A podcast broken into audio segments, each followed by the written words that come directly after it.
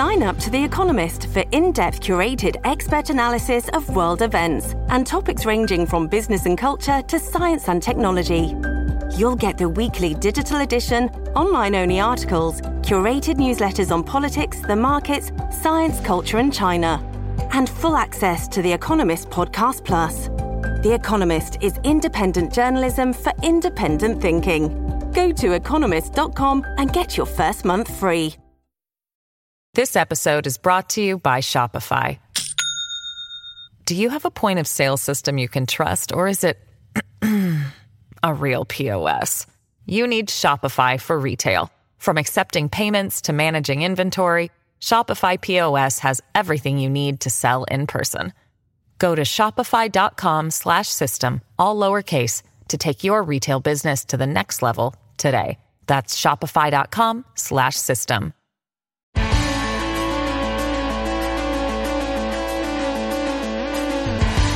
slash system. Pod Next. Pod Next.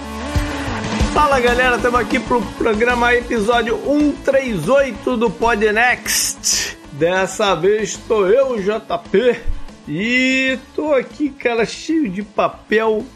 Pô, tô meio desorganizado hoje. Vamos lá, vamos lá, vai sair.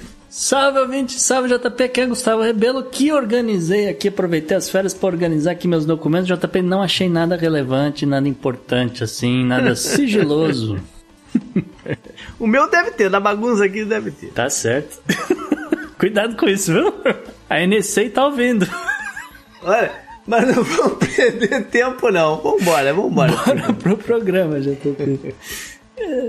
E no Podnext dessa semana, nossos hosts explicam tudo sobre o que são os documentos classificados sigilosos que andam pipocando em todos os lugares. Inclusive, Abin, se estiver ouvindo, só para constar, aqui em casa só vai encontrar boleto para pagar, tá? E como esses documentos afetarão a vida política em 2023 e 2024. No mais, descubra quem roubou a cena em Davos esse ano. Tem também a estreia do Toad Geek na nova coluna de tecnologia. O retorno das férias surpreendente do Florida Man. Rinocerontes completam no meio ambiente, além da agenda da semana e das dicas culturais. Assinantes do Podnext Confidencial ainda terão acesso a dados quanto a salários pela América Latina. Tem processo antitrust rolando e também gigante da tecnologia no banco dos réus no follow-up. Um good vibes que serve de alento e indignação ao mesmo tempo. Assina dos Yanomami.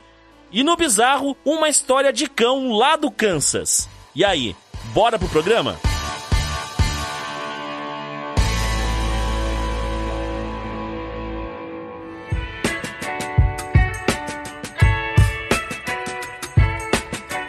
Gente. Aqui é a Isa Fontanella. Estou aqui para lembrar vocês que quem faz o Podnext acontecer são os nossos apoiadores. Você pode se tornar um deles mandando um pix de qualquer valor para contato@opodnext.com e ajudar a manter esse programa no ar. Se você quiser ajudar ainda mais, tem uma opção muito interessante no opodnext.substack.com e lá você vai encontrar todas as informações e vantagens para assinar o Podnext Confidencial.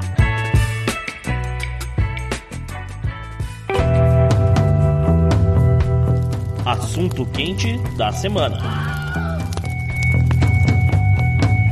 Então, o assunto que a gente traz hoje tem a ver com documentos e documentos considerados sigilosos, ou top secret, ou classified. Sim. Igual o Jack Bauer gostava de falar, né? Uhum. né? Classified. E, e esses documentos têm, de vez em quando, né? de uma forma espontânea, de uma forma meio inesperada, pipocado na casa de figuras políticas relevantes dos Estados Unidos. Então a gente vai aqui entender o que, que diabo está acontecendo Sim. né? Qual a relevância disso? Se tem impacto político, se tem impacto jurídico e vamos entender, vamos entender por que que isso tá vindo à tona aí, Gustavo. E eu acho que a gente tem que começar mostrando o que que a lei diz, a lei americana diz sobre isso né, sobre a posse desse tipo de documento fora dos ambientes governamentais. Isso. É, é, é bom que se diga que isso aqui vai ter mais implicação política, talvez isso aqui seja só a pontinha do iceberg de um, de um movimento político que esteja vindo aí, mas eu explico isso lá pro final. Primeiro vamos falar de lei, JP. Então, é, só para as pessoas aqui entenderem essa situação, essa coisa, o que, que são esses documentos, né? Porque acho que é, fica muito vago, sai na mídia, ah, porque encontraram mais, mais uma dúzia de documentos não sei aonde, mais um não sei o que, mais um... As, as, pessoas acho que não entendem muito bem o que, que são esses documentos, né? E, e, por que, que isso aqui é relevante, né? Por que cargas d'água que o, as pessoas do, nos Estados Unidos se importam tanto com um negócio desse, né? Porque afinal de contas no Brasil tem pendrive que vai parar no Catar, né? Que você imagina que tivesse informação sigilosa ali, né? Ou não, vai saber, né? No Brasil nada é sigiloso. É, exatamente. No, no final, final, das, das contas, contas nada é exatamente. No final das contas nada, nada sigiloso deveria ser talvez, não sei, né?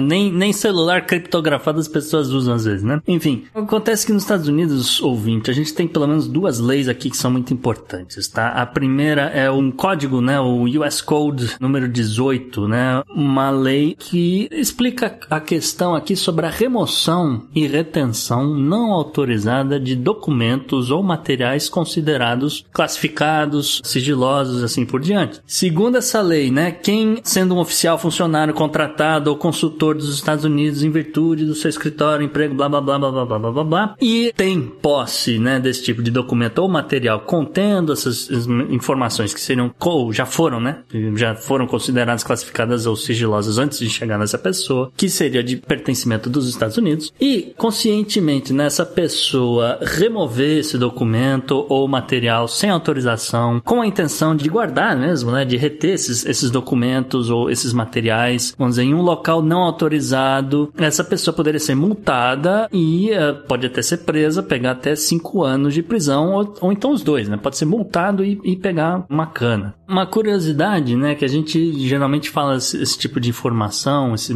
esses materiais sigilosos, geralmente são coisas do poder executivo, né? São coisas muito ligadas, por exemplo, à, à máquina do, do Pentágono e assim por diante. Mas existe aqui uma exceção a essa regra se esses documentos forem, por exemplo, fornecidos a alguém no Congresso, tá? Se ela foi, por exemplo, o, você tem o Comitê de Inteligência do Congresso, que até teve uma situação polêmica aí essa semana com a mudança de algumas cadeiras, mas se alguma informação dessa chega né, num, num comitê desse, chega na mão de um congressista desse, não necessariamente essa lei se aplica. Existe aí uma exceção, até porque como é que você vai fazer um comitê de inteligência que não tem acesso à inteligência, né? Então é mais ou menos essa lógica, apesar de que tem regras de para onde esse material pode ser levado e assim por diante e tal. Tá, então essa, essa é uma primeira lei que diz respeito mais a essa coisa da pessoa que é civil, tá? A pessoa que é civil poderia ter acesso a essas coisas e tal, né? Muito bem. Aí você tem uma outra lei, JP, que diz mais respeito à questão do presidente, né? Do que, que o presidente do país pode ou não fazer com esse tipo de documento, né? O chamado o Presidential Act, né? A lei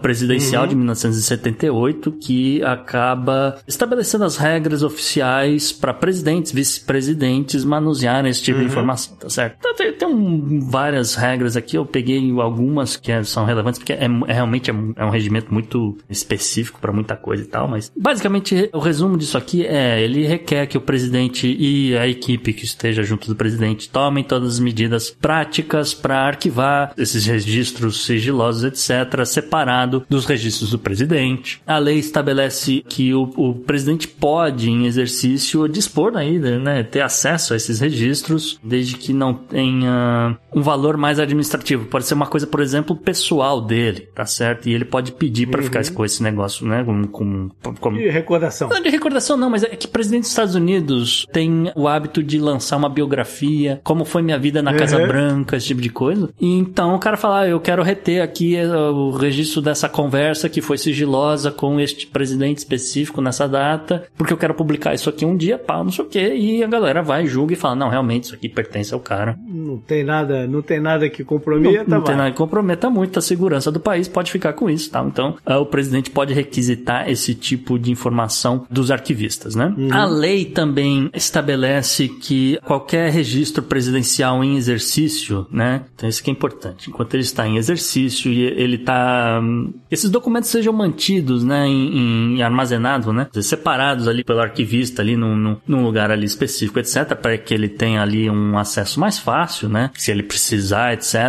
Se ele, né, solicitar e, e falar, olha, eu preciso daquele documento que a gente falou naquele dia, pá, não sei o que, traz aqui para mim, né? Esse tipo de coisa. Então tem que ter ali um, um local específico para armazenar esse negócio. Importante, né? Essa lei também estabelece que os registros presidenciais sejam automaticamente transferidos para a custódia legal do arquivista assim uhum. que o presidente deixar o cargo, né? Então, ó, aquele documento que você levou pro seu quarto lá na, na Casa Branca, não sei o que, então, ó, agora você não é mais presidente, coloca ali numa caixinha que eu vou levar lá pro arquivista, né? E assim por diante. Então, então é, é mais ou menos isso que a lei diz. Uhum. Essa lei também estabelece aí um processo pelo qual o presidente pode restringir a público, aqui é aquela coisa do sigilo de 100 anos, mas nos Estados Unidos tem regras, né? Um pouco diferentes do Brasil. Então, o presidente pode restringir a público a, aquilo que ele pode ou não dar acesso àquela coisa, né? Assim que ele deixar o cargo. Então, assim que o presidente deixa o cargo, você poderia obter um, algum registro presidencial através da lei de liberdade de informação. Ele dizendo que aquilo não era mais confidencial. É não, isso? ele mesmo, não, não, ele dizendo que aquilo é confidencial, mas eu não quero que isso se torne público imediatamente após eu sair da, da Casa Branca. Então, por exemplo, ele pode colocar ali um sigilo de pelo menos cinco anos depois que ele saiu da presidência, antes de liberar essa informação, por exemplo, para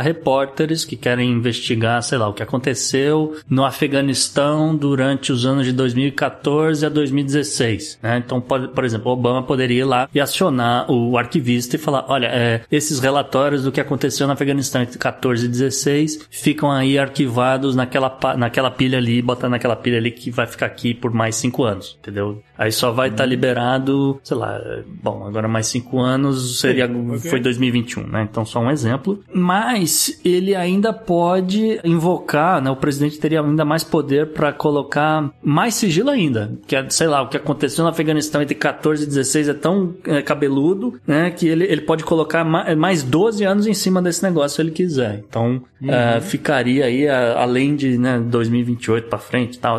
Nesse exemplo maluco que eu dei, claro. E tem o inverso uhum. também. Tem o inverso também que essa lei ela estabelece que um presidente pode mudar a classificação de alguns documentos. Sim. Tá certo? Agora, isso não é automático. E, e existem Sim. restrições. É bom que se diga isso. E aí, aí, essa é a parada que a gente vai falar quando a gente vai falando especificamente do Trump. É, também, também, mas é bom que se explique aqui que, por exemplo, olha só que interessante. O presidente dos Estados Unidos, ele tem de fato poder para mudar a classificação desse negócio, mas por outro lado, existem alguns assuntos que o Congresso, o próprio Congresso dos Estados Unidos já tem leis específicas para esse tipo de restrição que evitam esse tipo de mudança de classificação. Então, por exemplo, o Congresso passou uma lei há muito tempo atrás que estabelece que só o Departamento de Energia dos Estados Unidos, né, secretário de Energia, aquela coisa toda, teria poder para desclassificar qualquer informação pertencente a questões nucleares dos Estados Unidos.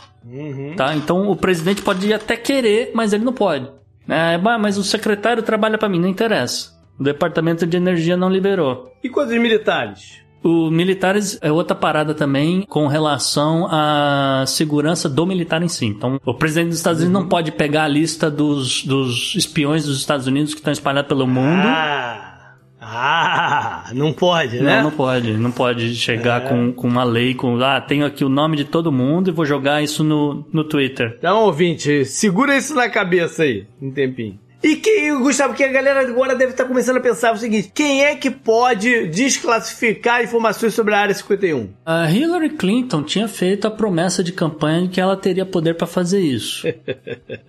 ela disse que ela foi promessa de campanha dela, se você se lembra, ela falou: "Ah, eu vou, vou tornar público tudo que tiver com relação a objetos voadores não identificados". O Biden meio que fez isso no começo, inclusive, do, do mandato dele. Hum, obviamente que não, não tinha nada ali demais, é, muito menos falando falando do que aconteceu na área 51, mas tecnicamente é, seria o presidente, assim, pelo menos né, até onde a gente sabe aí, eu não sei se tem um o, o Ciro Gomes falou na campanha que ia liberar no Brasil. Tudo, tudo que fosse, fosse Sobre o Acre, relacionado né? ao OVNI. Não sei o detalhe. A OVNI. A OVNI, ah, desculpa. Hum, abraço pra galera do Acre. Mas nem, nem isso fez ele ganhar muito voto. É. Né? E também acho que é bom passar rapidinho, né, JP, pra falar assim sobre os níveis de classificação, né? Porque às vezes a gente tá falando okay. tanto aqui, porque existem vários níveis diferentes. É. Aí a galera do Jack Bauer vai lembrar. Você tem, você tem, né? Você tinha clearance pra não sei o o outro tinha clearance pra não sei o Exatamente, lá. exatamente isso. Ah, o cara, ah, o, fulano tem uh, acesso a essa informação, mas uh, então, ah, eu até poderia te falar, mas é muito acima do, do seu pay grade, né? Muito acima do seu salário, uhum. né? A gente vê muito isso em filmes e seriados. Mas é, existem vários níveis de classificação, é bom que se diga. Então você tem, por exemplo, uh, material que é confidencial, material que é considerado secreto, material que é extremamente secreto, material que é extremamente secreto e as informações estão compartimentadas por serem sensíveis demais. E assim, o que ele quer dizer com isso é que é, vai diminuindo né, o número de pessoas que poderia uhum. ler esse negócio, seja no Pentágono, seja né, na Casa Branca existe uh, um carimbo, né? A gente chama de carimbo porque são, né? literalmente a pastinha vem com carimbo na, no negócio, né? que, por exemplo, restringe informação com relação a dados, dados específicos uhum. são proibidos e a dados anteriores, vamos dizer assim, dados, sei lá, de, de do arquivo histórico, né? Que, que, também, olha, isso aqui é tão sigiloso que né, pode ser ainda usado para alguma coisa, então mete um carimbo diferente aqui, hum, eventualmente. É. Agora, só pra galera se ligar, alguma coisa. Esse tipo de classificações, essa coisa, não é que só existe nos Estados Unidos. Ah, claro, claro, claro. Não, todos os países têm sua forma de lidar com as paradas. Você tem o Vaticano, por exemplo, que tem diversas coisas né, no, no, seu arquivo lá que ninguém pode ir e tal, não sei o que, pra lá e pra cá. Ah, o Vaticano tem literalmente o cofre do Vaticano. é, é. Você gostaria de ter acesso a uma parada no mundo. Uhum. Eu, eu, ia dizer que era o arquivo do. Sim. Acesso total ao arquivo do Vaticano. Se bem que eu não, não consegui ler muita coisa, né? Porque deve estar uma é. coisa em latim. Ah, e caindo aos, muita assim, coisa caindo aos pedaços que você não consegue nem virar as páginas direito. Se, se você pudesse ter um Google Translator lá na parada e, e poder ler tudo, é. seria o arquivo do Vaticano, né? Tem bastante coisa ali, realmente. É. Agora vamos lembrar, galera, que lá pelo final do ano passado, né? Do meio pro final do ano passado, a gente teve aquela notícia que o FBI invadiu o hotel barra residência do Trump na área do West Palm Beach, também conhecido como Mar-a-Lago, e, né, e, e, tomou diversas, acho que eram 36 ou 40 caixas, não sei, não sei o que, de é, material classificado ou que pudesse comprometer a segurança dos Estados Unidos, ou enfim, que estavam indevidamente guardados no, em poder do senhor Donald Trump. Uhum. E aí vamos entender o, o, aí a gente vai passar por esse e vamos passar pelos casos mais recentes e tentar entender o que que diferencia os casos e quais repercussões é, diferentes eles têm também, né? Então acho que a gente pode começar cronologicamente mesmo, né? Pelo Trump, é. que foi o primeiro que pipocou aí. Eu acho que sim. Eu acho que sim. Até pra fazer um pouco sentido essa timeline, né? Uhum. Lá por, né, como o JP já adiantou, lá por 8 de agosto uh, do ano passado, 2022, o FBI foi lá realizar uma operação de busca e apreensão na, no resort de Mar-a-Lago e realmente saiu de lá com dezenas de caixas de documento, dos quais, uh, na, na época, pelo menos, eles se sabiam, pelo menos 100 haveriam marcações de classificação, né? Seria um material classificado, seria um material sigiloso. Fora, fora a suspeita que ele já tinha evacuado um, um bocado, né? De, desses também para outros lugares. Mas, é, sim, é, já, alguns já tinham sido retornados, outros não foram, e é. de qualquer forma esse cara saiu de lá com um monte de caixa, com um monte de papel, e eu acho que ele nem leu essa porcaria toda, né, no final das contas, mas como a gente falou, existe regras para você guardar certos documentos, para você manusear certos documentos, para evitar justamente que alguém atrás de você comece a tirar foto, né? Então tem toda essa uhum. coisa. Então é um problema você ter caixas empilhadas num canto de um quarto de um hotel, né? Basicamente Sim. esse que é o resumo da coisa. No armário da Melania, né? Lembra que tinha uma porrada é. no armário da Melania? É. não sei o que, que encontraram lá, mas aí já, enfim, eles estavam com, executando um mandado de busca e apreensão e, e, era o que eles tinham que fazer. Uh, de qualquer forma, o mandato veio depois que justamente os advogados que representam Trump disseram que já tinham entregue todos os documentos, os registros, etc., Sim. que eles tinham posse. O que depois se comprovou que era mentira. Sim. Né? É, eles não tinham noção do que havia em Mar-a-Lago. É. Essa é basicamente a, a história aqui. Bom, e aí a gente vai aqui pro. O, né, como é que respondeu esse tipo de coisa, né? Como, qual foi a resposta do, do Donald uhum. Trump, vamos dizer assim, né? Ele entregou tudo de bom grado. Trump negou repetidamente que estava realizando ali qualquer irregularidade e alegou que parte desse material que já estava com ele havia sido desclassificado, né? Havia uh, se tornado, por exemplo, público e por isso que esse, esses documentos estariam com ele. E obviamente ele também saiu por aí dizendo que ele estava sendo vítima de uma caça às bruxas. Claro. Né? Uhum. E obviamente, né, que a gente chega na pergunta, né? Aquela pergunta, fala, bom, então, é Trump preso amanhã? Né? Que, como é que vai ficar, funcionar esse negócio todo e tal. Uh, o Trump realmente ele tem uh, um desafio, né, diante dele com relação aí a acusações, algumas mais sérias, outras nem tanto, com relação à posse desses documentos classificados ou que não, não haviam sido uh, né, tornados públicos, uhum. etc. Mas o grande crime nessa história toda seria a obstrução de justiça, seria esse impedimento, uh, essa demora para devolver os documentos. É, porque uma coisa é falar, ia, foi mal, eu não sei, eu saí com 100 caixas de lá, mas não passava ideia que tinha documento aí. Toma de volta. Isso. Beleza. Foi... Isso, é uma, isso, é, isso, é, diferente Exatamente. do que falar o que ele falou. Exatamente. E aí que entra a questão da obstrução, né? Que você fala, não, meus uhum. advogados estão aqui dizendo que não, não tem mais nada, né? E não era, não é bem assim. Então, pegou mal, pegou muito mal. Uhum. Né? E pode ou não configurar crime, pode ou não um processo ir adiante. A gente não sabe é, nesse momento aí, já tem quase sete meses depois do, do, do ocorrido. E... É, as coisas andam, andam devagar. Sim. Né? É... E a, a, parada do Trump também é que tem tanta merda já contra ele que essa, essa pra ele é mais uma. Sim, é? sim, fora isso, né? E é justamente, né, como a gente falou, as questões relacionadas à obstrução do, do, arquivo, do arquivista, né? Porque o cara, ele ganha justamente para isso. Eu vou até a sua casa buscar esse documento porque eu tenho que ter aqui no meu arquivo. Eu, eu faço isso para vocês, vocês não precisam mandar por FedEx ou o que quer que seja. Aliás, nem pode mandar por FedEx, né? Senão... Nem pode. então nem eu vou aí pessoalmente resolver isso, mas enfim, de qualquer forma. Uh, houve também possível, né, obstrução do FBI, porque ficou naquela coisa, ah, pode executar, pode não executar a recuperação desses documentos documentos, etc. Trump é ex-presidente. Sim. Né? O presidente mora na Casa Branca. Sim. Ou seja, ele saiu de lá levando essas paradas. Sim. Né? Aí a gente vai entrar primeiro na questão do Joe Biden, porque a do Biden são documentos que datam da época que ele era vice-presidente. Isso. Né? Não, é, não é de agora. Sim. Não é que estão pegando coisa. Não, até porque agora ele tem acesso mais, ele tem acesso ao Mas aí cabe uma pergunta, Gustavo, antes da gente entrar pra parada. Pode se levar trabalho para casa? Pode se levar documento para casa? Porque uma coisa é tu tá dentro da Casa Branca. Sim, é. O que, o, o que o JP tá querendo dizer é que o presidente mora na Casa Branca. O vice-presidente não. O vice-presidente mora em outro é. prédio né? E esses documentos sigilosos, inclusive, assim, a gente não sabe o conteúdo por razões óbvias,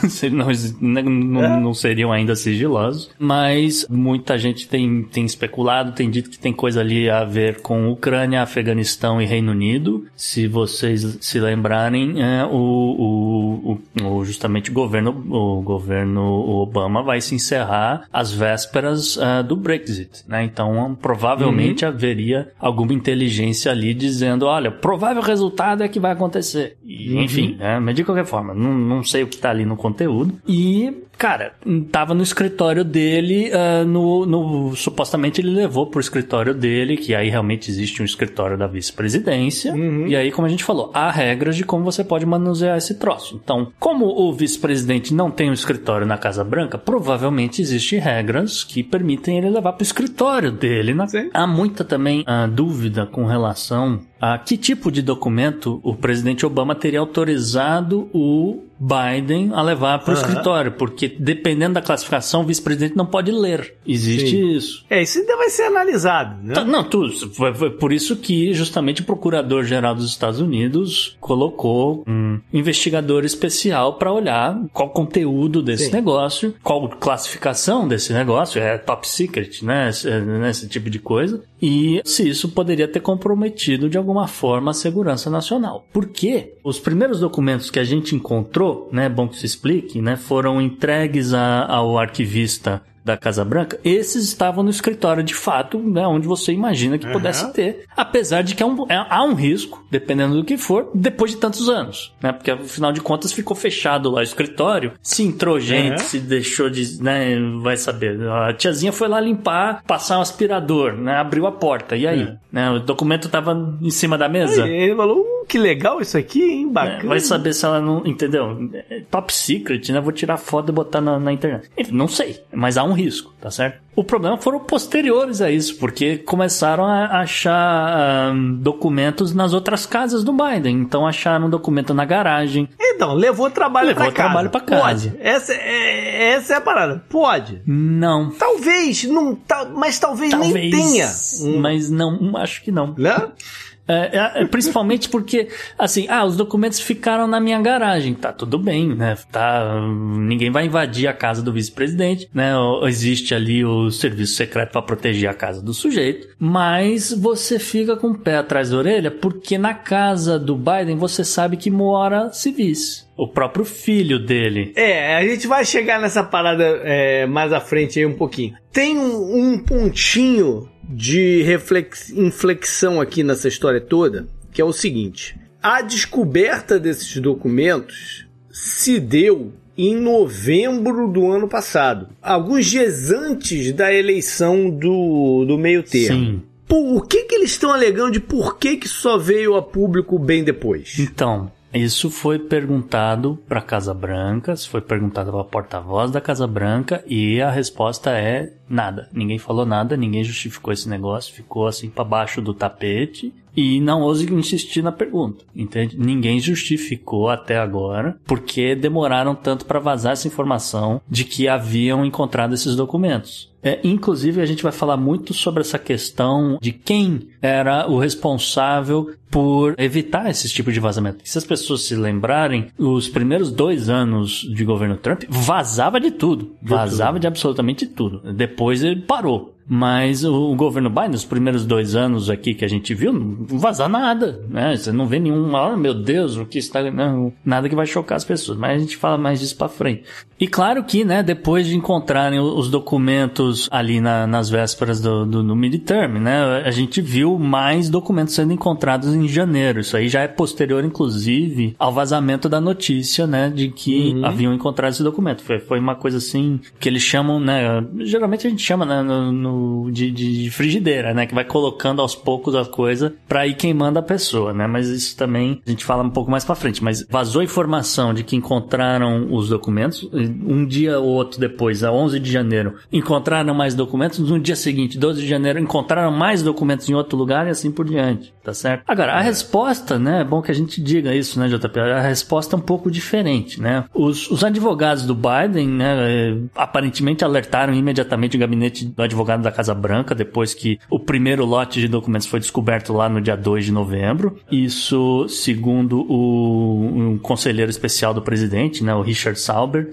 declarou né, no começo de janeiro e tal. Os arquivos foram justamente entregues ao, ar, ao arquivista nacional, assim, uhum. dia seguinte que eles encontraram esse negócio. O Departamento de Justiça também foi uh, informado sobre as descobertas e o último recolhimento de documentos foi no dia 20 eh, de janeiro, né? Um pouco antes da, da gente gravar esse episódio. E esse do, do, dia 20 já foi encontrado pelo FBI, porque realmente aí já é o, o Special Counselor, já é o, o, investigador especial e determinou: olha, bacana, os advogados colaboraram, mas o FBI vai fazer uma limpa só para garantir que não tem mais nada. O FBI foi lá e encontrou mais coisa, particularmente na, na propriedade do, de Willington, no Delaware. Então, você, ninguém tinha noção do que que tinha, não tinha, tava tudo lá. Eu não sei se ninguém, ninguém, ninguém tinha noção do que do, do, do, do, conteúdo desses documentos, se esses documentos de fato existiam, se esses documentos eram de fato sigilosos, mas assim, há fotos da garagem do, do Biden e você vê umas caixas com os documentos lá. Esse era o material sigiloso? Não sei. Mas você vê que ele guarda bastante documento naquela garagem. A princípio, Biden colaborou de fato. Ou uhum. não teve obstrução aqui de investigação, de recolhimento de nada. É, essa já é uma diferença grande da do Sim, Trump. Já é uma né? grande diferença e o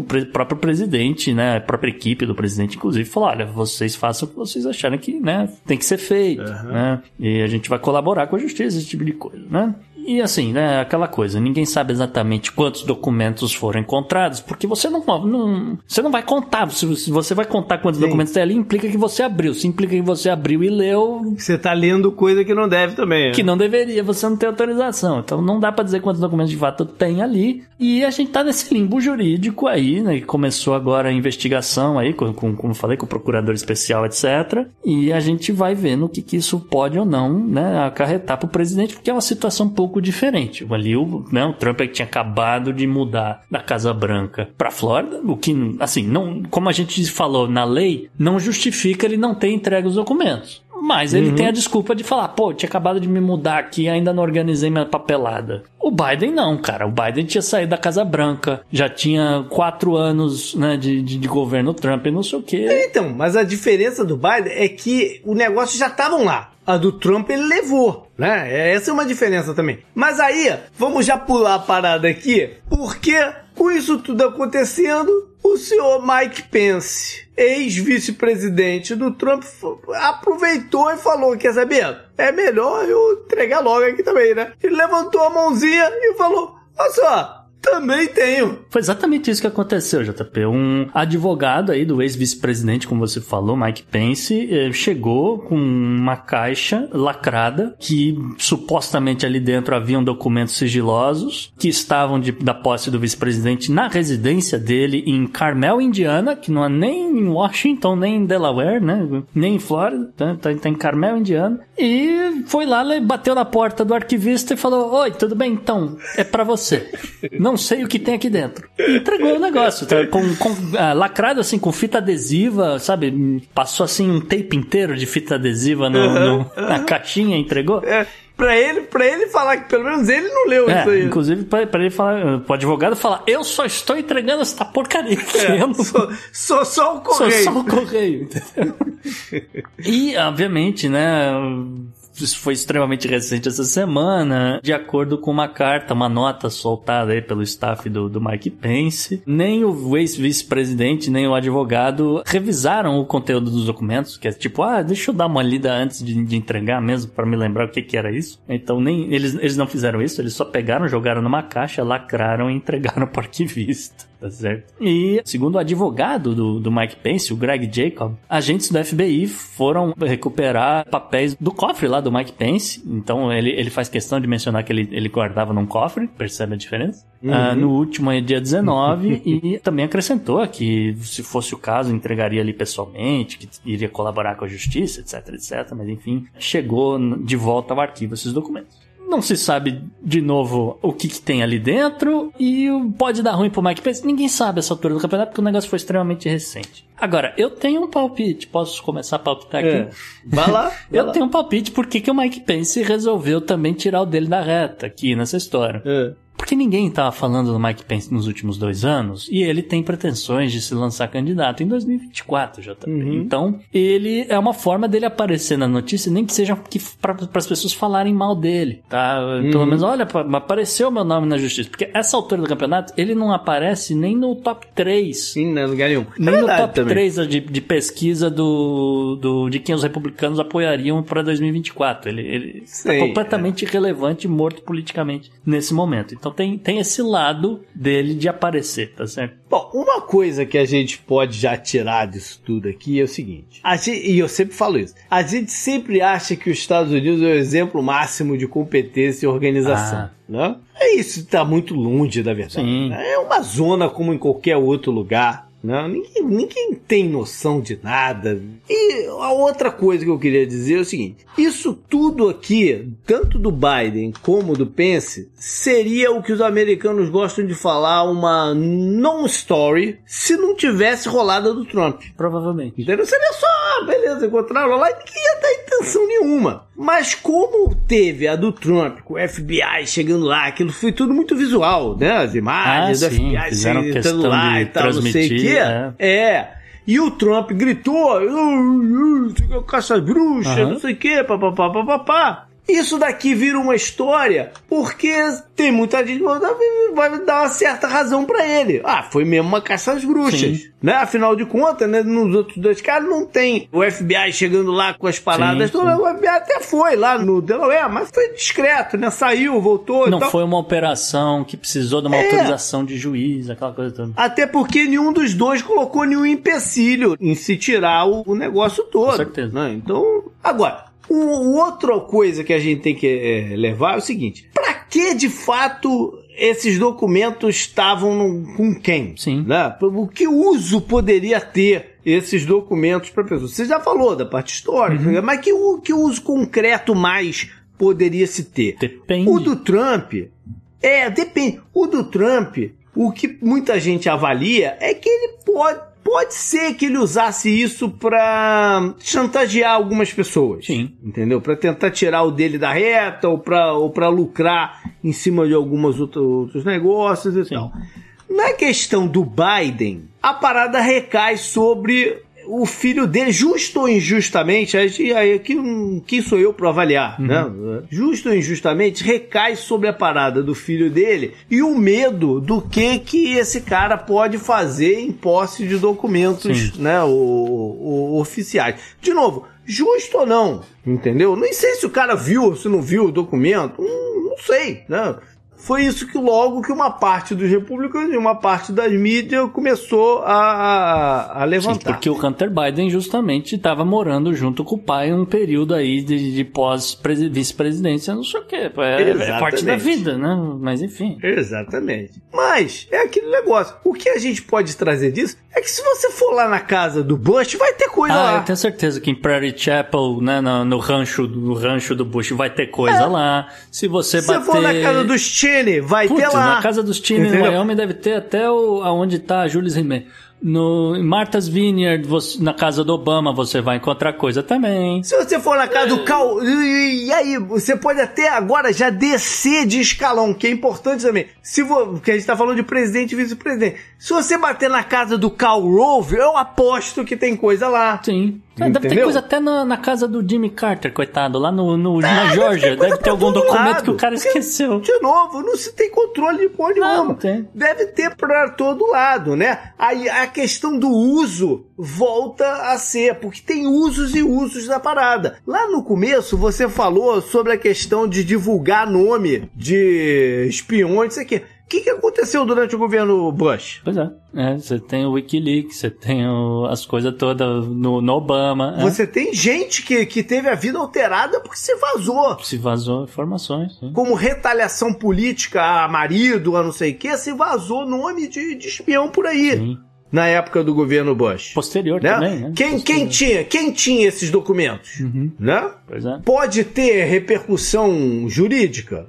Não sei pra essa galera, né? Eu não sei se no final das contas não vai rolar só um tapinha na mão e dizer, pô, tu não devia ter essa parada. Mas em compensação, porque no fundo é uma tecnicalidade, Sim. né? Mas é, é, é, em compensação, a gente já viu um presidente do Brasil, uma presidenta, cair por uma tecnicalidade, Sim. né? Sim. Caiu por uma tecnicalidade e de coisas que se alegava no momento que eu fiz, isso aconteceu, aconteceu. Mas isso aconteceu em todos os governos passados também. É. Não importa ela caiu, ela caiu por causa disso. E mais à frente, tanto era uma tecnicalidade que mais à frente oficializaram que podia a parada, entendeu? Mas, mas naquele momento não podia. Você sabe qual é a grande loucura, né? Que a gente deixou, um pequeno detalhe que a gente passou aqui, né? Essa lei de o presidente que pode fazer isso tal, e, e, e designa quem pode fazer, quem não pode, nananana. Você vê a loucura que é esse negócio? A lei foi passada por Richard Nixon, porque o Nixon achou uma bagunça o que estava sendo feito na Casa Branca antes desse troço todo.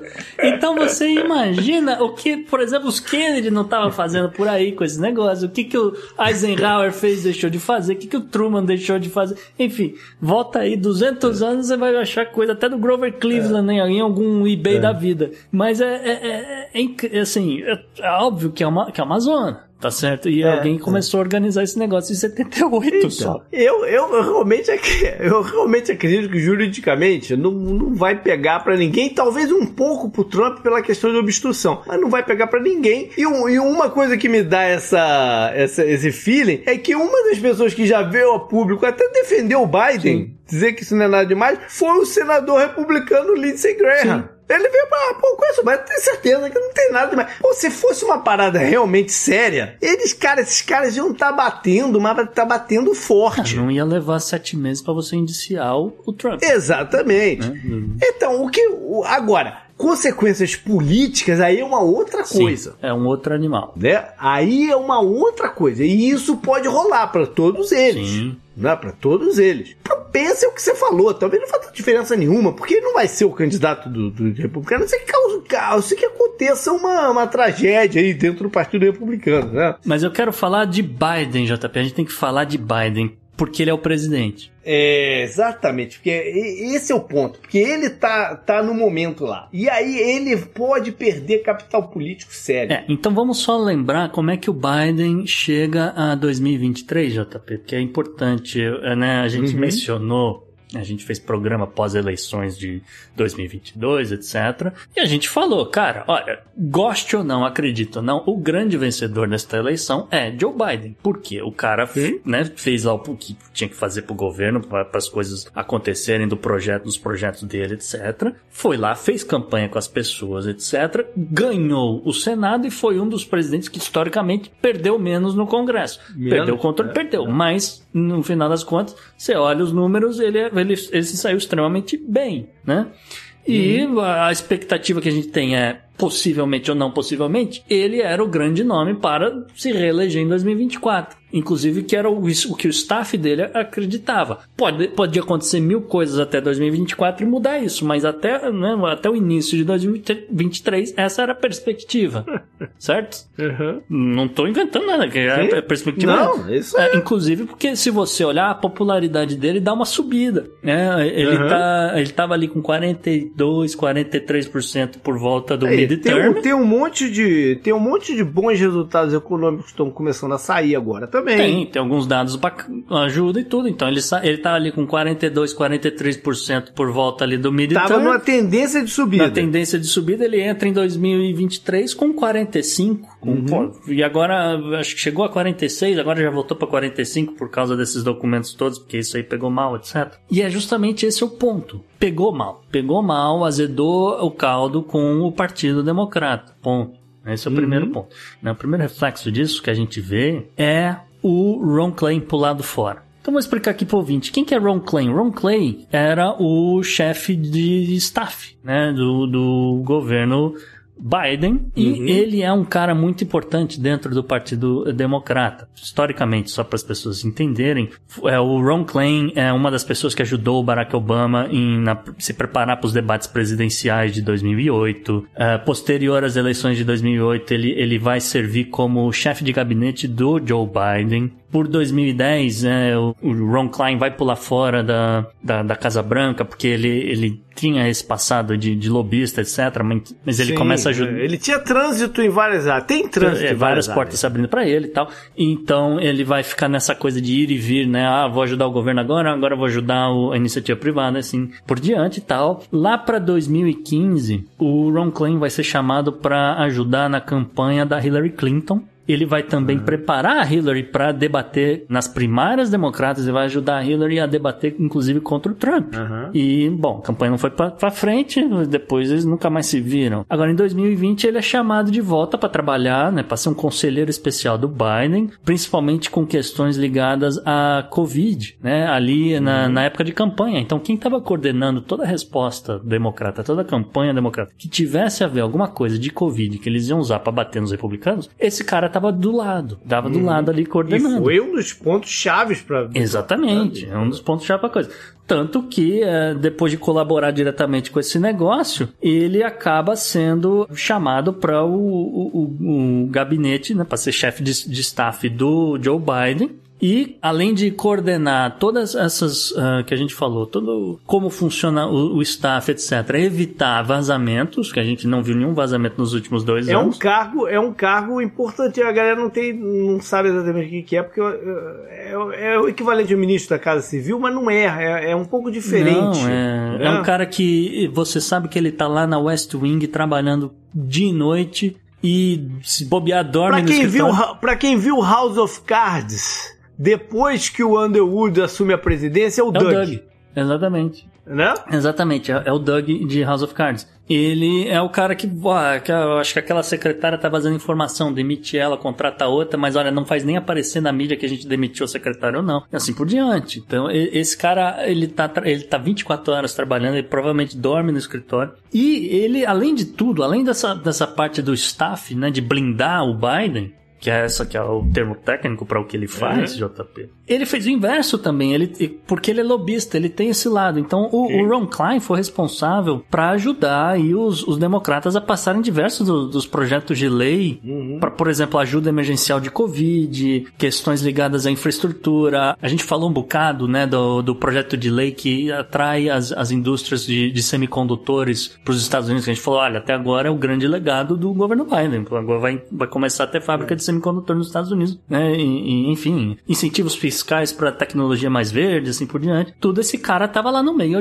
de um lado ajudando na, na parte com os lobistas, do outro lado ajudando a parte do staff, para não vazar nenhuma informação e assim por diante, né? Uhum. Então esse cara extremamente importante, né? Acho que ficou claro, né? A importância desse cara. E é, é, é até assim, o cara ele, ele ficou muito frustrado, né? Entrevista com, com a esposa dele, que é, faz alguma coisa dentro do departamento Departamento de Estado que eu não entendi, mas segundo ela foi entrevistada e ela disse que, olha, foi chocante para ele quando o, os, os, senadores, né, o John Manchin e a, a Kristen Sinema não votaram para passar o Build Back Better, né, uhum. né, que era o grande projeto, a grande promessa de campanha do, do Joe Biden, que basicamente uhum. acabou fazendo, bom, ac acabou que dali saiu, saíram vários desses projetos de infraestrutura e, e Covid, etc, que eu, que eu já mencionei aqui, mas seria o grande pacote que iria queria mudar os Estados Unidos, Sim. esse tipo de coisa. E não foi para frente. E aí, quando não foi para frente, o cara ameaçou se demitir ali na hora. Porque falou, cara, tô perdendo meu tempo aqui. E agora, com esses vazamentos recentes, né, o Ron Klein avisou no, no último dia 21 que o último dia dele trabalhar é dia 7 de fevereiro, JP. É o dia seguinte do, uhum. do discurso do Estado da União do Biden.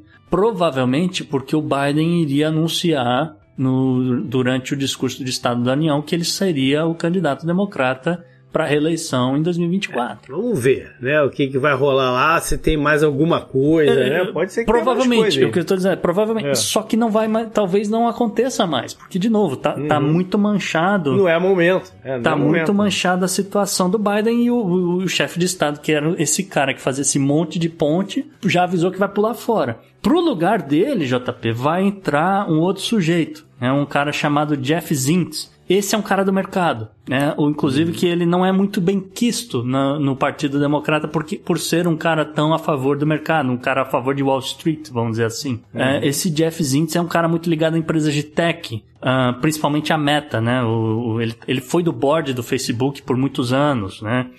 Ele também mexe muito com as empresas de comunicação nos Estados Unidos. Então, por exemplo, a, a, a Sirius, que faz um, negócio de rádio por satélite e uhum. tal, não sei o quê. Tudo é esse, esse cara tava no, no, nesses projetos todos. E esse Jeff Zintz, ele é conhecido por apagar incêndio.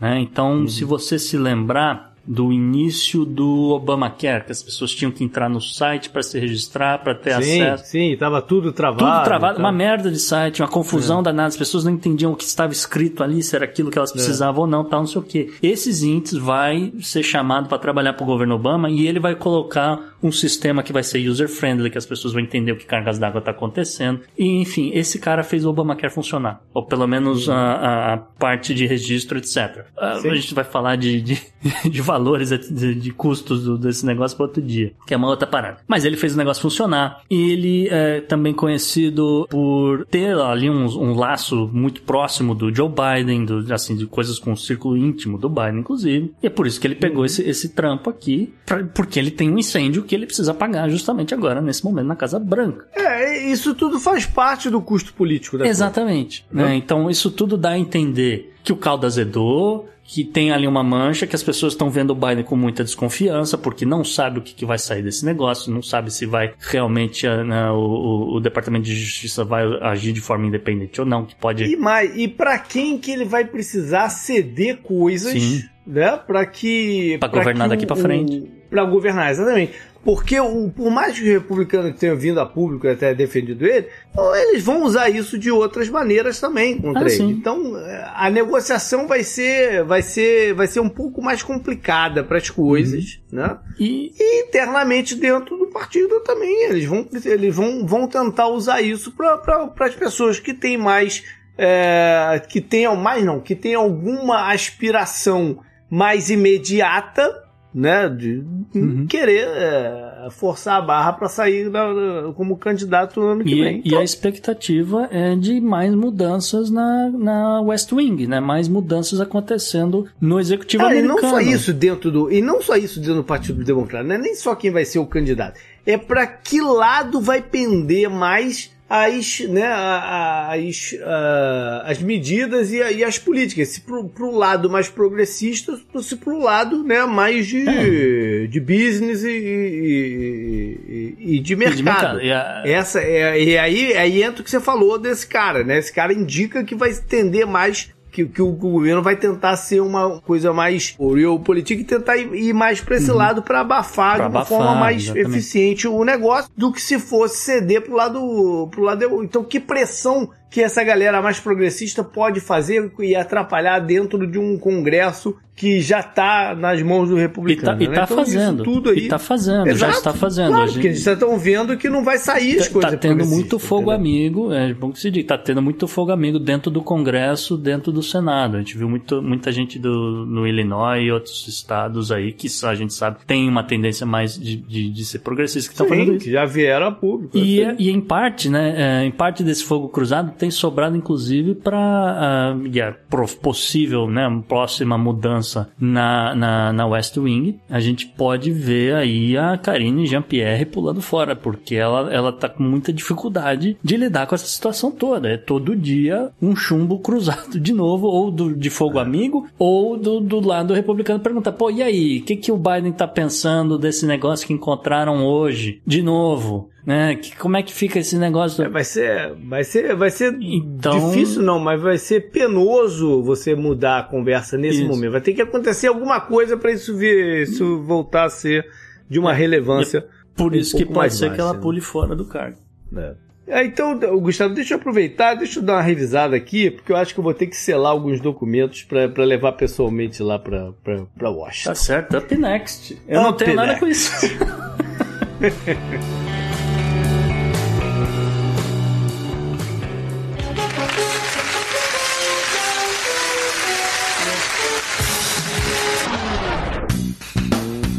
E o personagem da semana é uma figurinha aqui carimbada de quem escuta o Podnext. Pois é, JP, vamos falar aqui de um destaque de Davos, o grande destaque de Davos 2023. Afinal, a gente acabou de ter aí o Fórum Econômico Mundial, né? E a gente não uhum. falou nada no, na semana passada, mas é, procurando notícias, procurando que, né, qual a grande novidade de Davos, o único destaque que eu encontrei foi esse sujeito, JP. Porque o presidente Biden não foi a Davos, o Lula não foi a Davos, uh, não vi nada de, né, dos outros líderes europeus, porque tá todo mundo de olho na Ucrânia sobrou para o senador da Virgínia Ocidental, o ainda democrata, porque a gente não é. sabe como é que vai ficar os alinhamentos políticos dele, John Manchin. John Manchin, terceiro de seu uhum. nome.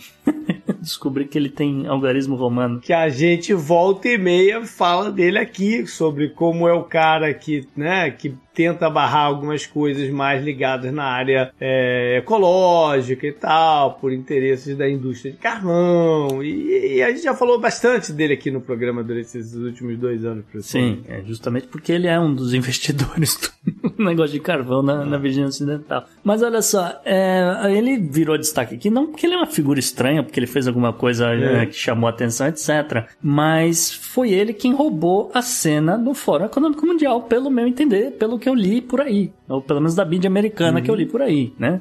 Isso porque enquanto estava lá nos Alpes suíços, John Manchin estava determinado a mudar a opinião da elite europeia que tá vendo ele como um, assim, um rosto novo no, nos Estados Unidos, um, um, de um rival, assim, um rosto novo de um rival nos Estados Unidos, né? Mas ele, a pergunta que eu te faço antes de você continuar é o seguinte, ele foi por conta própria ou ele foi em missão do país, né? O Biden falou: vai, meu filho. Ah, eu não tenho essa informação para cravar que foi por, por nem por porque falar autorizaram ele aí ou porque ele foi por conta própria, porque realmente eh, nesse exato momento eu, eu não ele não está num cargo de liderança no, no Partido Democrata para falar ei posso ir e tal uhum. tipo de coisa já que você não vai um, mas nada impede que ele, como senador, vá lá, ou mesmo ele, como empresário, uhum. vá lá, né? Isso aqui é verdade. Uhum. Esse homem, ele, ele é um homem de negócios, JP. Mas de qualquer forma, ele foi, ele precisava ir para Davos, ele foi para Davos com essa missão de mudar a imagem que as pessoas vinham dele, uh, por incrível que pareça, para tentar aí uh, uh, amenizar, né, as, as relações econômicas através do Atlântico, vamos dizer assim, né? Por que estou falando? Porque ano passado, né, no final do ano, as pessoas vão se lembrar que Emmanuel Macron apareceu em Washington. Uhum. E teve jantar na Casa Branca. Macron foi, né? Biden, não sei o que. John Manchin foi também. Hum? E Emmanuel Macron encontrou com John Manchin e falou: Cara, você é o responsável por arruinar o meu país. Meteu o dedo na cara dele, JP. É, então rolou um banzé aí no, no, no jantar na Casa Branca eventualmente, né, foi cada um pro seu lado, né, não, não, não, rolou briga nem nada, mas rolou ali umas cenas parlamentares, vamos dizer assim, e uh, uh, parlamentáveis. eu gosto de dizer. Mas e aí, o Macron, o Macron tem base nisso que ele falou? O que, que é? Mais ou menos, né, JP? Mas eu explico aqui essa situação, porque olha só, países da União Europeia estão muito preocupados que as suas empresas percam o mercado, principalmente nos Estados Unidos, por conta de incentivos fiscais que os Estados Unidos acabou passando no grande pacote de redução da inflação. Se você se lembrar, ouvinte, a gente mencionou uhum. que do dia para noite os caras votaram um calhamaço de 4 mil páginas que absolutamente ninguém leu e uh, votaram lá sem saber. E ali nesse meio você tem tudo que é tipo de incentivo, subsídio, uh, direto ou indireto, ou protecionismo, aumento de protecionismo para empresas dos Estados Unidos que estiverem, uh, vamos dizer, estiverem adotando uma tecnologia mais verde, uma tecnologia mais limpa e assim por diante, né? Muita coisa ligada à tecnologia de energia renovável, para ser exato. Muita coisa ligada aos carros elétricos mesmo, né? Vamos dizer assim, né? Uhum. E os países da União Europeia consideram aí que pelo menos 200 bilhões de euros, ou o equivalente a 207 bilhões de dólares, né, quase a mesma coisa, que estariam ali vinculados a subsídio ligados a, a essas empresas né, que, que, que, usam desse tipo de tecnologia limpa, e que isso, obviamente, violaria as, as regras da OMC, né, Organização Mundial do Comércio, e, enfim, até começar uma briga jurídica, até julgar esse negócio, etc., as empresas europeias perderiam a concorrência, perderiam o mercado assim por diante para as empresas americanas. Uhum. E John Manchin foi isso que acho que foi o estopim para ele falar: eu estarei em Davos e eu vou explicar para esses caras que não é bem assim. É, pelo menos esse era o plano dele. Porque em Davos rolou outro mal-estar, JP. Olha aí, ele se bateu com o russo lá. É, não, não porque os russos não foram pra Davos, né? Não foram, não foram. os russos não foram pra Davos esse ano, né? Não tem, eles estão, todos queriam, na verdade, por, nesse momento estão debaixo da terra, é, né? praticamente. A gravidade puxou. É. Olha só, John Manchin se bicou com o chanceler alemão Olaf Scholz. Ih, rapaz. É treta. É treta, um dia é o Macron, outro dia é o Olaf Scholz. E nessa mesma linha do, do Macron, Olaf Scholz foi lá e falou pro John Manchin, falou, cara, que absurdo esses subsídios, essas coisas aí que vocês estão fazendo no, nos Estados Unidos, isso aí vai prejudicar a indústria automotiva alemã, parari, parará, que absurdo, tarará, tarará. E o John Manchin falou, foi preparado, né, que aí que é o uhum. lance uhum. do. Sabia, sabia que você Podia vir alguma coisa assim, né? Bateu aquele papo com a galera de relações públicas e falou que se acontecer alguma coisa assim, como é que eu me salvo tal, não sei o que. John Manchin virou pra ele e falou: vem cá, dá um Google aí. Tarifas automotivas uh, da União Europeia para carros importados. E aí o Olaf Scholz, né, fez aquela cara de, de pudim dele, né, que, hum, né, que, que ele trava assim porque ele sabe né? Olaf Scholz sabe que a União Europeia mete uma taxa de 10% nos uh, carros importados dos Estados Unidos, enquanto que os Estados Unidos só tem uma tarifa de 2,5% dos automóveis importados da Europa. Uhum. E aí ficou nessa essa coisa, nesse mal-estar, enquanto que o John Manchin estava nessa nessa, como eu falei, nessa cruzada dele de informar as pessoas o que de fato faz ou deixa de fazer o pacote que os Estados Unidos aprovaram, porque o voto dele foi importante no Senado, aquela coisa toda. A galera, eu acho que chegou à conclusão que eu acho que a, a Europa estava torcendo para ele não votar, Jota. É. E uh, o fato é que, né, ele, ele inclusive foi, né, naqueles eventos, né, que tem, tem Davos, aquela coisa que tem churrasco num dia, tem degustação de vinho no outro, é, não sei o que, e ele ia. Ele, ele distribuiu panfleto Eu achei fantástico isso. Ele distribuiu o panfleto, olha, você é investidor aí no setor automotivo e tal, então dá uma olhada aqui, olha, tá vendo como todo mundo vai se beneficiar de uma tecnologia, mas então ele tinha vários, vários dados, informações ali que ele distribuiu para as pessoas. É nesse objetivo, né? Esse objetivo de fortalecer uhum. os Estados Unidos entre os seus aliados e tal, e tentar convencer algum líder europeu mais rancoroso por causa da lei. Mas obviamente que não deu certo. É, a pergunta que eu te faço então, Gustavo, é a seguinte: ele achou que ele daria certo? É, coitado. Ele é porque... Virgínia Ocidental, né? Falar o quê? É, o... Interiorzão não tinha a menor chance de dar certo. Ele tem um jeitão assim de. Não, não tô dizendo que é errado, mas ele tem um jeitão assim de pessoa super humilde, sabe? De chegar e falar: Não, meu filho, senta aqui, vamos conversar, que eu te explico, tarari, tarará. Essa história, essa história, e essa história de fortalecer os Estados Unidos, né? Pra e seus aliados. Não, não, é. Isso, é, não é, isso é. Isso, isso alguém compra alguma coisa, né? Que isso pode ajudar os aliados de alguma maneira, né?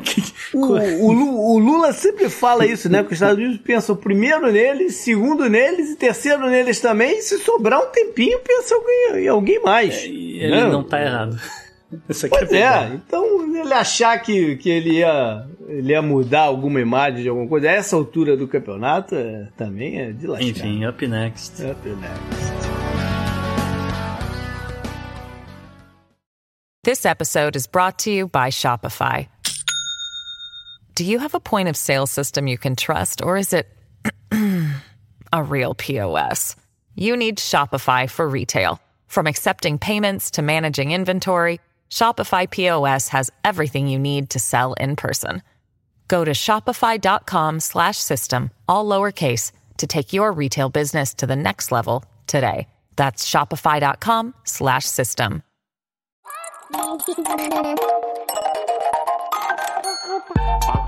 tecnologia ela não é substitutiva, ela é complementar ao nosso modo de vida. Quando você pensa em tecnologia, o que, que vem na sua cabeça? Tecnologia, grandes empresas de tecnologia. Temos novidade então, Gustavo, com nova coluna aqui no programa. Isso, JP, todo pod, né? Se tudo é certo, né? Todo episódio do Podnext daqui para frente, a gente vai ter um colunista, um convidado vai rotacionar, vamos rodar o um mundo aqui com várias pessoas, várias colunas opinativas, trazendo informação e estreando, né? Em 2023 a gente traz ele, né? O Toad Geek, né? Tá aí na podosfera brasileira, todo mundo deve conhecer a voz dele. E ele que é um cara aí que mais ligado ao setor de, de tech, de Vale de Silício, as novidades da tecnologia e vai falar pra gente sobre essa questão dos desligamentos no setor de tech, JP. Ah, esse é um assunto quente. É isso aí. Então, fala, Toad. Opa, e aí, beleza? Olá, ouvintes do Podnext. Eu sou o Toad e talvez você já tenha ouvido a minha voz aí em algum outro podcast, como o Toadcast Ciência, que eu gravo com o Caio Gomes e o André Souza do Nerdcast. Eu sou um dos fundadores do SciCast, que é um podcast de ciência, e durante muito tempo eu gravei o Tecnocast do Tecnoblog, entre vários outros aí. Bom, além desse mundo de podcast, eu sou engenheiro líder da Salesforce, que é uma das gigantes tech que tem base aqui em São Francisco. E a partir de hoje eu passo a fazer uma coluna opinativa aqui no Podnext. E eu começo falando sobre as demissões em massa que estão acontecendo no mercado de tecnologia, né? Para quem não tá sabendo, as maiores empresas de tecnologia do mundo mandaram embora só no ano passado, em 2022, mais de 150 mil pessoas. E as razões para essa chuva de demissões, elas uh, têm algumas similaridades, mas as, as, elas mudam um pouquinho de empresa para empresa. Por exemplo, uh, o Twitter, vocês já sabem, né? O Twitter, tipo, tudo meio que veio da cabeça do Elon Musk, né? E não tem muita lógica. Tem, quer dizer, tem a lógica dele, né? E, tipo, basicamente foi assim que ele quis ele saiu mandando um monte de gente embora. Algo completamente sem precedentes.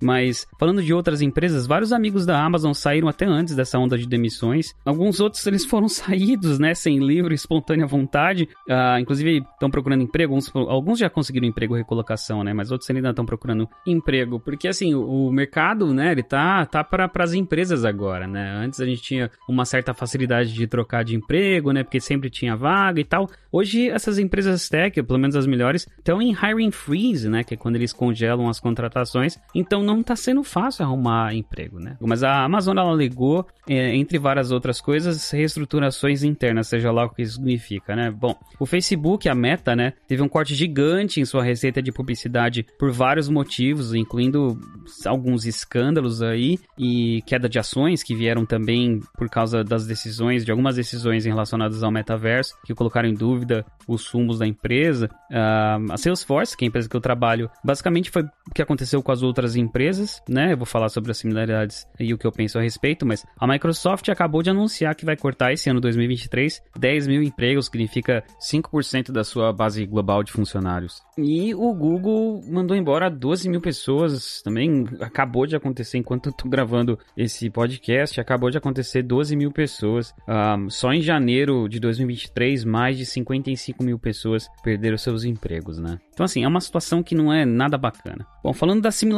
né? O que de igual impactou todas essas empresas, né? A gente está passando por uma recessão mundial. Impactou também os Estados Unidos de uma forma significativa e, e, e com isso as empresas precisaram rever seus custos, né? Beabá de, de contabilidade. Muda a projeção, né? De quanto você, de quanto dinheiro vai cair na conta, você tem que pensar em relação a custos, né? Várias dessas empresas contrataram muita gente, muita gente, baseados nessa constante de crescimento que de mercado que eles estavam tendo na época de vacas gordas, muito lucro, muito crescimento. E a previsão é de que essas empresas iriam precisar de mais gente. Só que por causa desses problemas econômicos, essas expectativas não se concretizaram. E aí, aí é que muita gente rodou, cara. É, teve muita gente que tinha acabado de entrar na empresa, velho. São várias situações, nenhuma delas é bacana. Mas uh, eu conheço gente que tinha acabado de entrar na empresa. E imagina você pedir demissão na sua empresa anterior. E você vai entrar na outra. E com menos de uma semana você é demitido. Pensa nessa situação, cara. Bom, uh, eu vi muita gente também inconformada com os recrutadores que deixaram isso acontecer, né? Como assim, pô? O cara vai ser mandado embora, você dá sequência no, no, no, processo de contratação e tal, mas não é bem assim, pelo menos não em algumas das empresas que eu, uh, que eu avaliei aí, porque assim, é, algumas dessas empresas preferiam contratar de fato para demitir depois, porque assim essa pessoa teria acesso ao pacote de demissão, né? Os salários adicionais, os benefícios. Isso poderia dar uma, uma certa folga para esse funcionário, porque a alternativa seria deixar essa pessoa na mão, né? Tipo, não vamos contratar, ela já pediu demissão na empresa anterior, meio que seria deixar ela à própria sorte, o que para esse funcionário que foi demitido poderia ser ainda pior, né? Claro que varia de pessoa para pessoa, mas essa foi a linha de raciocínio, né, que algumas dessas empresas tomaram. Bom, além disso, existiram outros cortes de custo também, né, nessas empresas, porque depois da pandemia, ah, muita gente passou a trabalhar de casa, então as empresas estão com vários prédios vazios, né? Tem muito real estate sem uso, como a gente fala aqui nos Estados Unidos. Uh, daí que até o Twitter do Elon Musk que era totalmente contra trabalho remoto, né? Falou várias groselhas em relação a isso. Ele teve que dar o braço a torcer e recentemente aqui em Seattle ele mandou uma galera trabalhar de casa mesmo, vai trabalhar remoto, porque a gente vai se livrar dos custos de aluguéis desses escritórios, desses prédios aí da cidade, que é caro pra cacete. Então ele, né, teve que, que, que dar o braço a torcer e falar: não, beleza. Em alguns casos ainda é benéfico, né? E de fato é benéfico do ponto de vista econômico o trabalho remoto para várias empresas, as empresas que ainda têm alguma uma resistência a isso, elas vão ter que se adequar e achar pontos de equilíbrio, né? Porque, bom, é custo. Enfim, impactos diretos para quem foi demitido é meio que óbvio, né? Ter que lidar com toda a sensação horrível de ser demitido, toda a ansiedade de ter que procurar outro emprego, ter que se preparar para entrevistas, toda a carga de incerteza, horrível. Mas também existem outros impactos indiretos para quem ficou. Primeiro de tudo aqui, uma, uma, opinião totalmente pessoal, existe uma sensação super estranha de sentir culpa por sentir alívio quando, né, outras pessoas elas não tiveram a mesma sorte que você, você tá lá tipo, yay, eu não recebi informação de demissão, eu ainda tenho emprego, consigo pagar os boletos, tudo, mas eu não posso festejar porque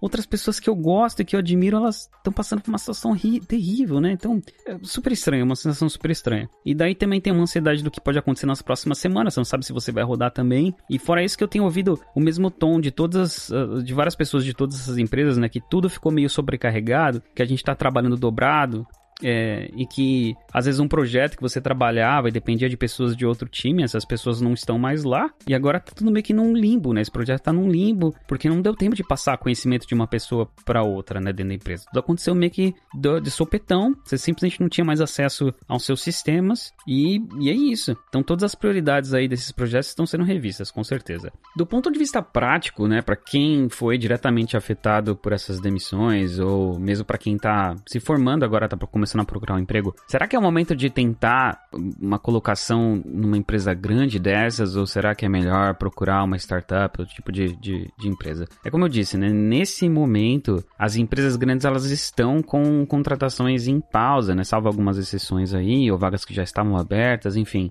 Então, assim, claro, continua de olho na, nas vagas das empresas grandes, né? Pode pode ser alguma coisa que você já esteja de olho e tal, mas considere também trabalhar para uma empresa menor, uma startup, se for uma oportunidade que vale a pena para você, né? Porque assim, os salários vão ser diferentes, os benefícios também, uh, até mesmo a pegada de trabalho muda de, de uma empresa grande para uma empresa menor. Às vezes, numa empresa menor, você tem que estar tá ali uh, atuando em várias frentes diferentes, né? Usando vários chapéus diferentes, como a gente fala, wearing uh, different hats. O que é sempre uma oportunidade legal de aprendizado, né? Principalmente para quem tá começando, mas até mesmo para quem já tem uma certa experiência, porque quando você é exposto a várias oportunidades diferentes, vários desafios diferentes, você sempre acaba aprendendo mais, né? E essa é uma parte muito boa desse esse tipo de cenário. E então, assim, vai ser preciso analisar cada vaga para ver se funciona para você. E em relação às coisas que você pode fazer para tentar melhorar as suas chances de conseguir um emprego, né? Aqui eu meio que vou focar em, em profissionais de TI, principalmente engenheiros de software, porque é o mercado que eu conheço mais. Se você está no seu cargo há um certo tempo e, e não tem o costume de testar coisas novas, né, de acompanhar o que está acontecendo no mercado, eu acho que convém aí entrar em alguns grupos online, fóruns, né, tipo o Reddit, sites sites de, de developers das plataformas com as quais você trabalha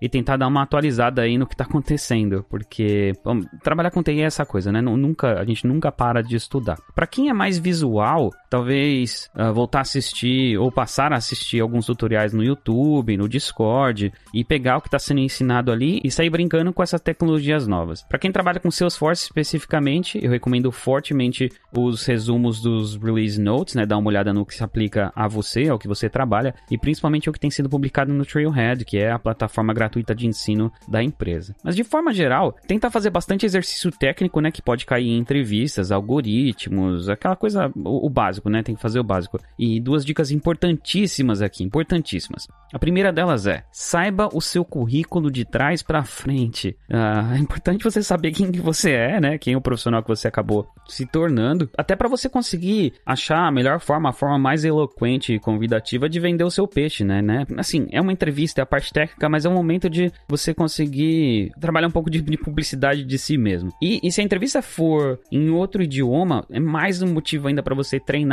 porque é preciso fazer o vocabulário naquele determinado idioma vir mais fácil no seu cérebro durante a conversa da entrevista. Segundo, isso aqui, cara, anota pra vida. Para toda vaga que você for aplicar, cria uma lista dos valores dessa empresa. Os valores, né, os core values, as coisas que são mais importantes para essa, essa empresa. E daí você faz uma relação entre a sua experiência, as coisas do seu currículo e esses valores. Por exemplo, se um dos valores da empresa for ser frugal, como é a Amazon, que é o lance de você economizar o máximo de recursos, fazer mais, criar mais coisas com menos, usando menos recursos, dê ênfase a alguma tarefa que você fez no passado ou um projeto que você participou onde você reduziu custos. Isso vai te ajudar bastante a melhorar suas chances. Outra pergunta que algumas pessoas possam se fazer agora nesse momento de tantas mudanças, né? Será que vale a pena olhar para outros países nesse momento ou tipo meio que tanto faz? Assim, eu diria que tudo depende da sua formação, porque cada país vai ter uma demanda diferente, até mesmo as tecnologias que, que eles usam vão variar bastante, por exemplo, em províncias do Canadá eu vejo bastante vaga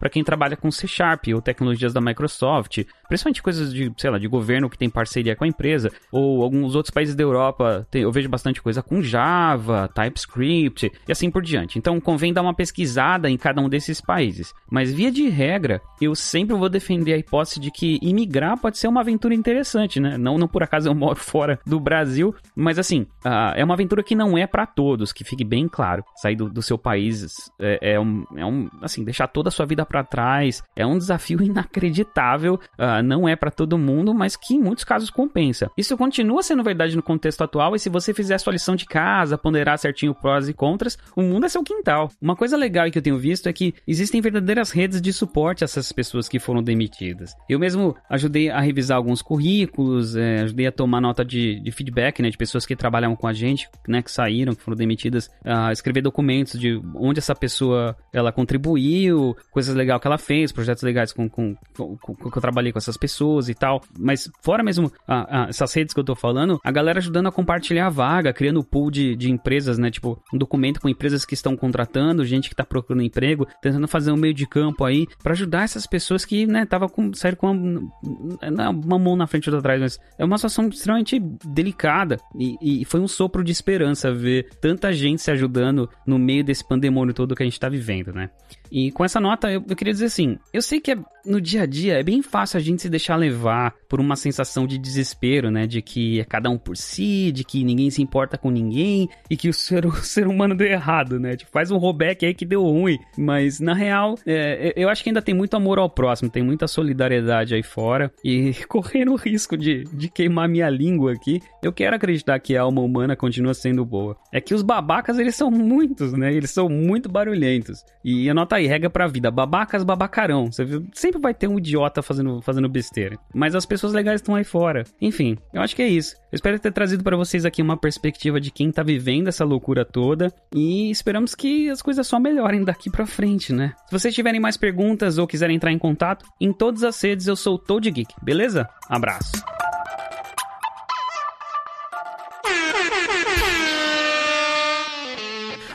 Runs naked through a dairy farm. Florida man, Florida man, who never fears any bodily harm. Florida man, Florida é, man. E hoje a gente tem um Florida Man pra você que tava com saudade desde o ano passado. Voltou das férias, né, JP? Voltou da... E olha que voltou inteiro, que é importante a gente dizer isso. Ai, vamos, olha só, gente. O Florida Man, de 22 anos, estava de férias em Key West agora no final do ano, com seus, seus amigos, seus amigos, num, num barco que era do avô dele, né? E fazendo coisas de Florida Man, né? Pô, vou aproveitar esse tempo, vou é, vou aqui para águas internacionais fazer o que eu quiser, estou em Key West, né, aquela coisa e tal. E eis que belo dia que ele tá ali na, né, na, naquelas coisas de fazendo as coisas de Florida Man, ele percebeu que o tempo tava virando, que, né, a coisa ia ficar um pouco, né, ruim, que eles iam ter que voltar, né, para Key West, não sei o que. O cara falou, não, quer saber? Eu vou dar aquele último mergulho. Vou dar aquele, hum. aquele último mergulho antes de voltar, né, por que não? Ele pulou na água, JP. Ele, esse, é. esse Florida Man é bom que se diga. Ele, ele é muito adepto do mergulho livre, né? Você coloca um, né? Sem, sem equipamento, sem nada e vai embora, né? Da funda lá, aquela coisa toda sem tanque de oxigênio, obviamente. E ele mergulhou. Ele mergulhou e o que aconteceu, JP? Florida Man, provavelmente, né, alcoolizado, a gente não sabe, né, não, não deram essa informação, mas, né, o cara mergulhou ali com o tempo... E é Florida Man? afinal de contas é o Florida Man, vai saber se também não é, se não é álcool é outra coisa. Ele foi levado pela corrente marítima. Eita. É, ele foi arrastado ali 50 metros para baixo d'água. E ele, né? Foi um daqueles que eles chamam lá no Rio de buraco? É. Um turbilhão? Turbilhão, turbilhão, é, eu ia dizer, o, é. o Gulf Stream, literalmente ele caiu no Gulf Stream e foi levado 50 metros para baixo saiu quando eles conseguiu subir não sei o que, não fazia ideia onde é que ele tava. Tava perdidaço. Hum. E, pô, aí o Florida Man naquela de caramba, né? Como é que eu, né, que que eu faço, né? Que, né, naquela coisa. E aí na entrevista na TV, ele contou, né? Ele contou aí como é que foi essa experiência que ele, nas palavras dele, foi uma experiência aí de quase morte. Né? Então, aspas pro Florida Man. O mar estava muito mais agitado aquela hora que eu pulei dentro da água. Mergulhei e cheguei em um ponto que. Bom, eu me perdi, né? Enquanto procurava por mais peixes. Cheguei a um ponto em que a corrente do Golfo acabou me levando e foi aí que as coisas pioraram. E sabe, isso aconteceu enquanto o sol estava se pondo. Definitivamente parecia que eu teria uma noite muito longa em alto mar, ou que muito provavelmente seria o meu fim cheguei ao ponto em que estava, vamos dizer assim, apenas agradecendo a todos por tudo que passei na vida e dizendo que amava todo mundo, né, que eu, no mundo inteiro. E comecei a me sentir triste. E depois decidi que eu iria lutar que não iria morrer nesta noite e que iria sobreviver, fecha aspas. E pouco depois disso, né, o, o Florida Man escutou um barulho de, de motor, ele estava meio desnorteado, era, tava já escuro, não estava enxergando nada, aquela coisa. Ele até achou que fosse um, um barco da, da guarda costeira, né, que de repente estava ali patrulhando, não sei o que, mas ele avistou, na verdade, a proa do barco do avô dele, onde estavam os amigos. Então. Ou seja, o negócio ele trouxe ele de volta? Não, eu acredito que os amigos foram atrás dele. Né? Foi mais ou menos, ah, a ah. corrente do Golfo leva mais ou menos nessa direção, vamos mais ou menos seguir de repente a gente esbarra no cara, né? Bom, se ele tava bêbado ou sóbrio, eu não sei, os amigos estavam sóbrios. É, também mais sóbrio que ele, pelo menos, né? Agora. Porque senão os caras não querem pensar nisso. Agora, JP, é um milagre que o Florida Man esteja vivo aí, até para poder voltar pra coluna dele aqui no Podnext. Uhum. Porque talvez as pessoas não saibam, né? Mas Key West é conhecida por ter berçário de pelo menos sete espécies de tubarão, cara. Ah, sim, sim, sim. Lá é tem um monte de, de, de, tu, de turismo pra encontrar, tu, encontrar tubarão e tal, não sei o que, naqueles, naqueles gaiolões. Isso, pesca em alto mar, aquelas coisas todas, a galera faz muito disso. Então, assim, é, é, Florida Man não, não era pra ser. Eu acho que essa aqui é a mensagem. Up next. Up next.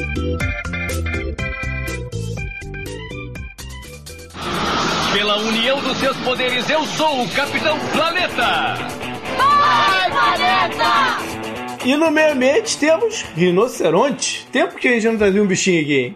Pois é, JP, temos um novo recorde, na verdade, né? Essa semana o ministro-chefe de Assam, né? E só para explicar, né? Ministro-chefe seria o equivalente ali a governador na, na Índia, né? Então a gente tá falando do estado de Assam. Uh, o sujeito chamado Himanta Biswa Sarma, ele anunciou que nenhum, nenhum rinoceronte foi caçado e morto em 2022. E, e inclusive ele já emendou e disse que ó, em 2021 realmente teve dois ali, pá, mas, mas em 2022 ninguém né? Uhum. O anúncio foi considerado um sucesso global de, de conservação. Segundo o Rimanta, né, os, os gigantes gentis, né, como eles chamam os, os, rinocerontes, agora estão muito mais seguros em ação do que há muito tempo. Essa é a primeira vez que se registra nenhum incidente de caça furtiva na região norte da Índia em 45 anos, JP. A última vez foi em 77. O Rimanta, eh, ele elogiou né, os, os, esforços coordenados dos departamentos florestais e de polícia do estado por esse sucesso de 2022, uh, ah, depois que eles iniciaram aí com um projeto novo aí, com uma, no, uma nova força-tarefa, né, que tinha acabado de se formar em 2021, né? Uhum. E essa força-tarefa é,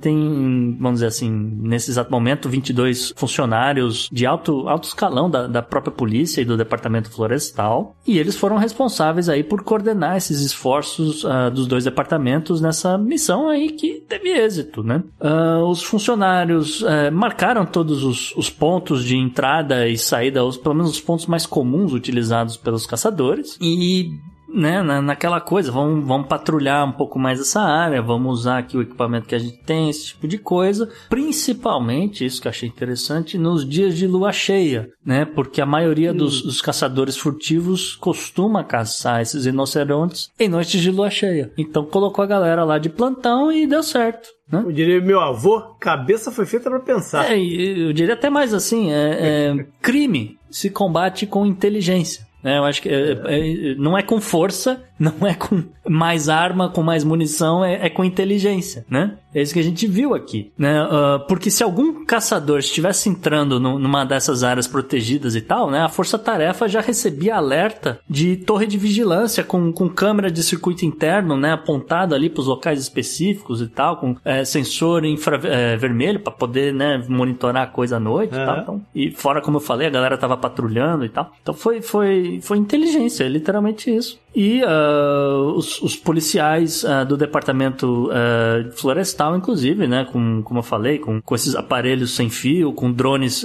e câmeras de visão noturna, conseguiram fazer interceptação de caçadores e, inclusive, JP, prenderam 58 pessoas. Ah. Não é pouca coisa, num, um negócio que, que tava rolando ali, né, ilegalmente, né, com rinocerontes que tem, eh, são, são troféus, né? Tem alto valor comercial. Esse é o tipo da caça que é só pra troféu mesmo. Nem, nem o chifre dele tem tanto valor assim como tem o do elefante, por exemplo. É, né? então, sim, você tem razão, mas é que tem, tem muito lance do, do pó de chifre de rinoceronte no mercado da medicina chinesa, que não sei o que. Tem, tem, tem umas coisas dessas. Mas, é, de qualquer forma, né, o Assam, né, esse estado no, no norte da Índia, ele é, uh, é uma região que é o lar da, da maior população mundial de, de rinoceronte de um chifre só. Uhum. E nesse exato momento eles têm aí 2.900 animais uh, catalogados em todo o estado. E é bom que se diga também que essa espécie de rinoceronte deixou de estar na lista de espécies ameaçadas de extinção e uh, recentemente passou a integrar a lista de animais apenas vulneráveis à extinção. Então, é, então passando aí para um nível mais ameno nessa coisa da, da caça. Beleza. Up, Up next. next.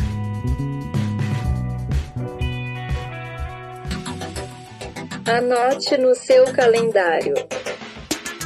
E JP, o que, que você traz aí na agenda da semana, na agenda do passado? Vamos lá. Vamos lembrar então que no dia 1 de fevereiro se dá início ao, aqui nos Estados Unidos ao chamado Black History Month pode chamar de, do mês da história dos afro-americanos aqui nos Estados Unidos, né?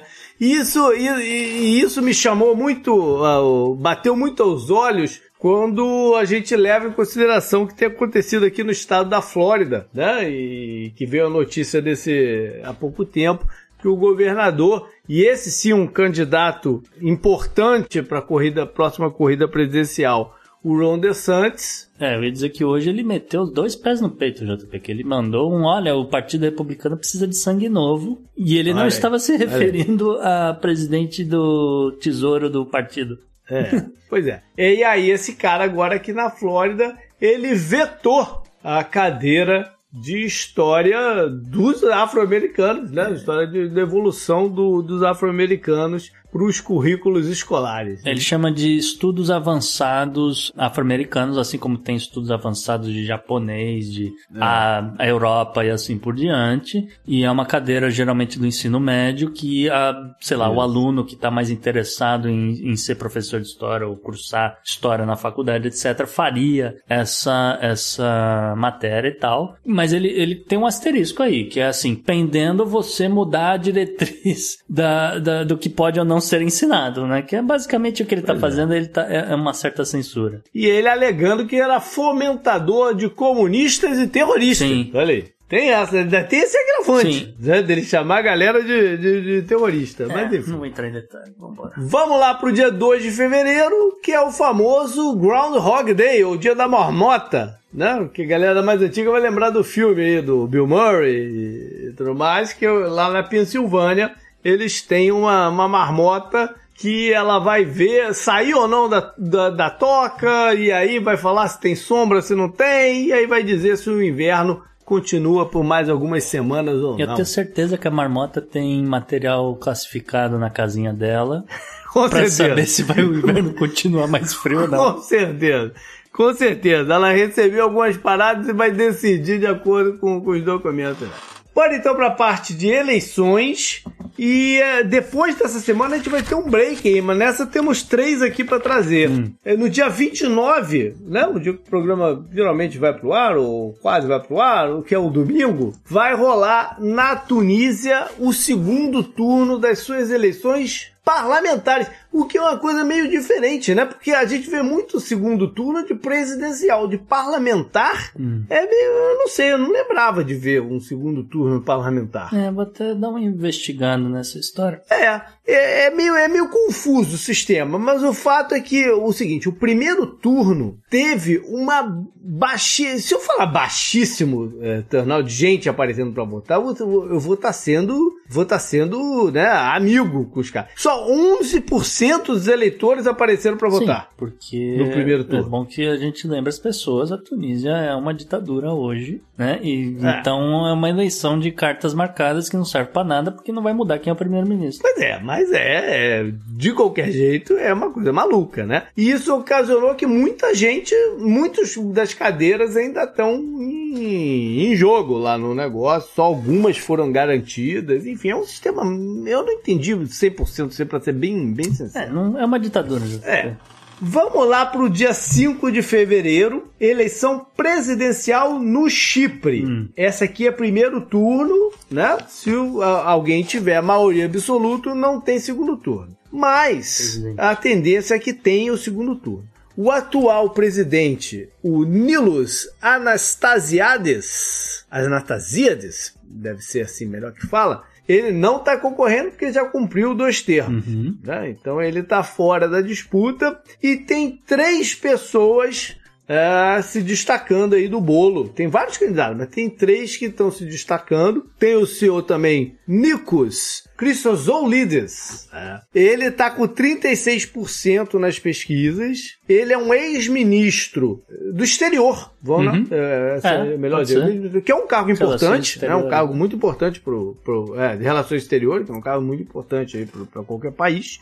E é um ex também porta-voz do, do, do presidente. Uhum. O curioso é que ele está concorrendo como se fosse independente. Mas é um cara que já estava na política, Sim. né? É meio estranho. Eu acho sempre meio estranho isso. Enfim, e ele ainda está sendo apoiado por três partidos. É uma independência muito louca, né? Hum, tá. Mas tudo bem. Os outros dois que estão mais à frente estão cabeça a cabeça com 24% para ver quem vai para o segundo turno com hum. ele. Né? Um deles, é esse vai ser difícil falar o nome, é o Everoff Neofitu. Ele é de um determinado partido lá e tal. E é o líder desse partido há muito tempo. E o outro é o Andreas Marovianis.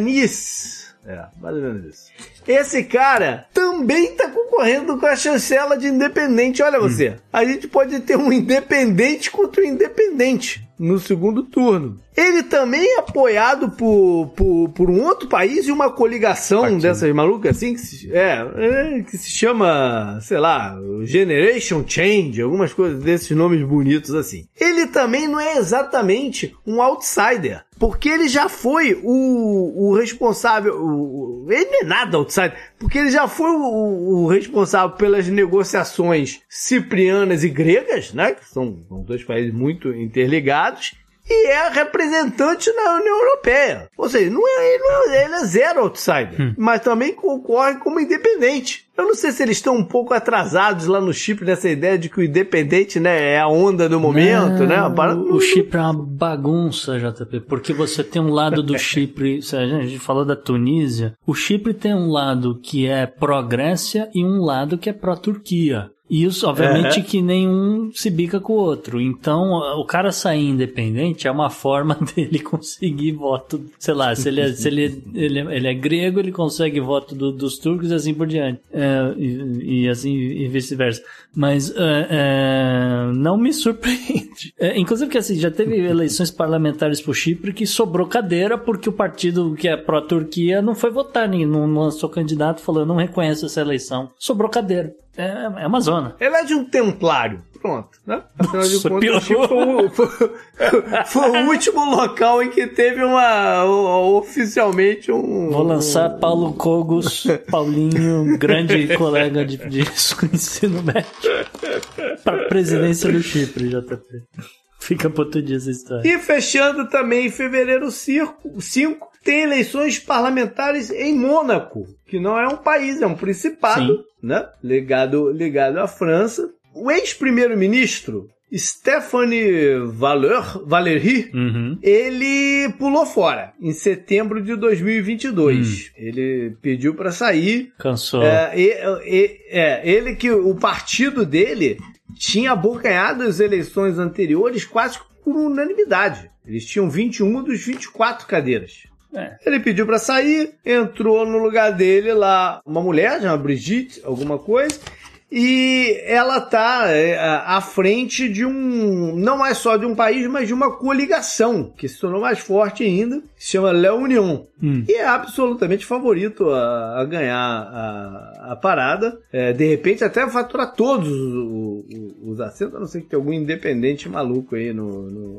concorrendo. É, é um sistema de votação direta para um determinado número de cadeiras, os outros são ocupados por listas. Bora então para a agenda histórica, começa no dia 31 de janeiro, 1606. Foi o dia em que morreu o senhor Guy Fawkes. Hum. Que a gente vai lembrar da conspiração do 5 de novembro. A conspiração que por pouco não deu muito ruim lá em Londres, ah, né? E a ideia era explodir o parlamento no, num dia que o rei estivesse lá presente. O James, rei James o Fox, ele foi preso, né, na, na, antes de, de poder explodir a parada toda, ele foi preso lá, acharam, desconfiaram lá do, do, do lugar que ele, que ele andando e tal, não sei o que, foram atrás e prenderam ele. E lógico pô, os católicos foram perseguidos pra caramba, né, como em busca de, de, de quem estava no plano e quem não estava e tal. E o Fox foi condenado, torturado, né,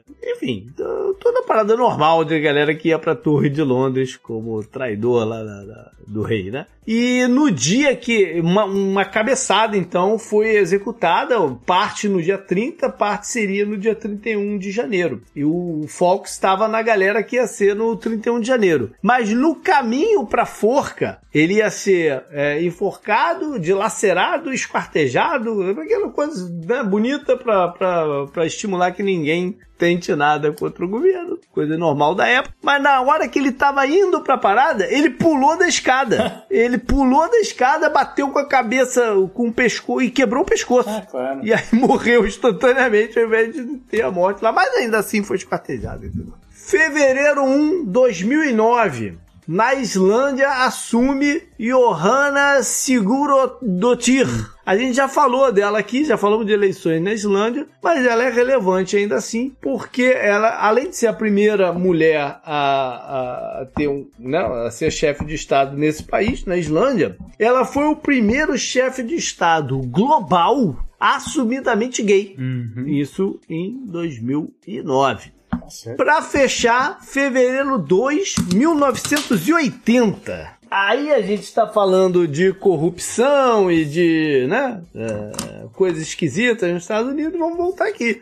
Porque nesse dia o FBI anunciou e veio, veio ao público com a Operação Abscam. E essa operação, eu vou falar um pouquinho dela lá, mas a, ela teve como consequência o afastamento e prisão de um senador, o senador pelo estado de Nova Jersey, e mais cinco congressistas. Todos eles perderam o cargo, saíram, o, o, né, o, o renunciaram, então não sei o quê. Alguns, como o senador, terminaram em cana. O senador era o Harrison Williams.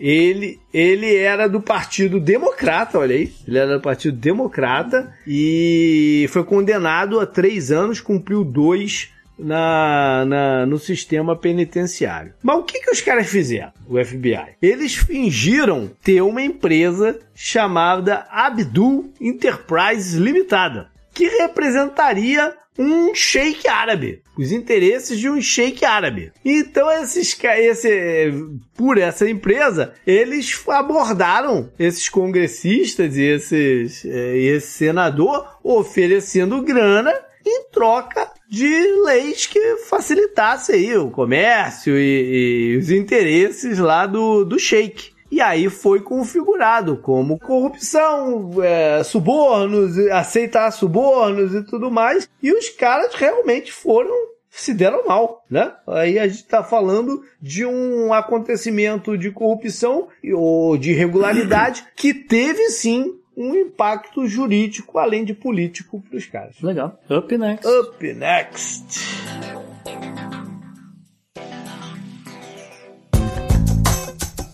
Esse eu recomendo para você.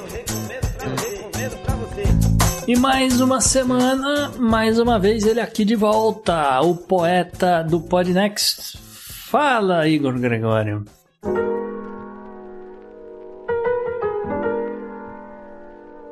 Olá, meu nome é Igor Gregório, sou um poeta paraibano que irá recitar aqui para vocês um poema. Diante desta última semana, em que constatamos que no Brasil a gente não morre de tédio, se morre de inúmeras outras coisas, menos de tédio, me veio um soneto. Me veio um soneto a partir das notícias que foram vinculadas, toda a tragédia que foi anunciada, todo o descaso que foi revelado, que está sendo revelado. E esse soneto diz assim: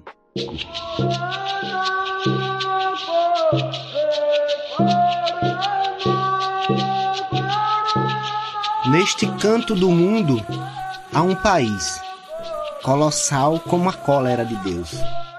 Nele cabem os ricos e plebeus, uns à míngua e vários com fuzis.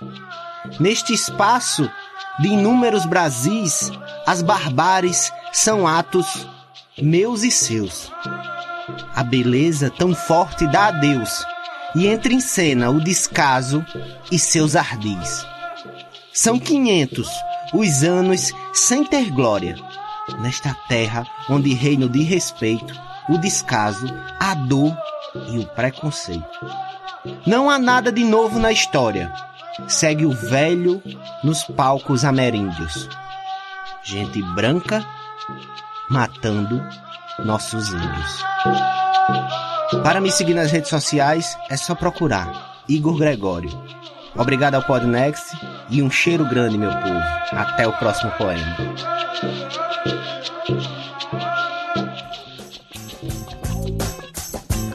Hoje não temos convidados, então vai da gente mesmo a dica cultural da semana. E quem vai dar é o Gustavo, mas eu acabei de me lembrar de uma parada. Ah. Porque é, é, eu falei do Guy Fox no enquanto a gente teve parado, né, nos especiais e, uhum. de fim de ano, e se você não escutou algum deles, tem tempo, né? Pode sim, ouvir, sim. eles não são temporais como aqui, como o nosso, no, nosso programa. E tivemos alguns episódios muito maneiros Foi. nessa sequência. Vale a pena lá dar uma conferida. Mas nesse termo, é, eu, eu vi um negócio que provavelmente eu não traria aqui como dica cultural, porque eu não sei se vale como entretenimento, vale como registro de histórico de épocas, pelo menos de estilo e de coisa assim. É um seriado da HBO de três capítulos só, hum. chamado Gunpowder, ah. que é justamente sobre a, a, a tentativa de explodir o, o parlamento. Sim. E ele é protagonizado pelo nosso brabo Jon Snow. Eu. Eu, eu agora tô lembrando. O ator, eu Kit, assisti esse negócio. O Kit Carrington, uhum. né? E pela Liv Tyler.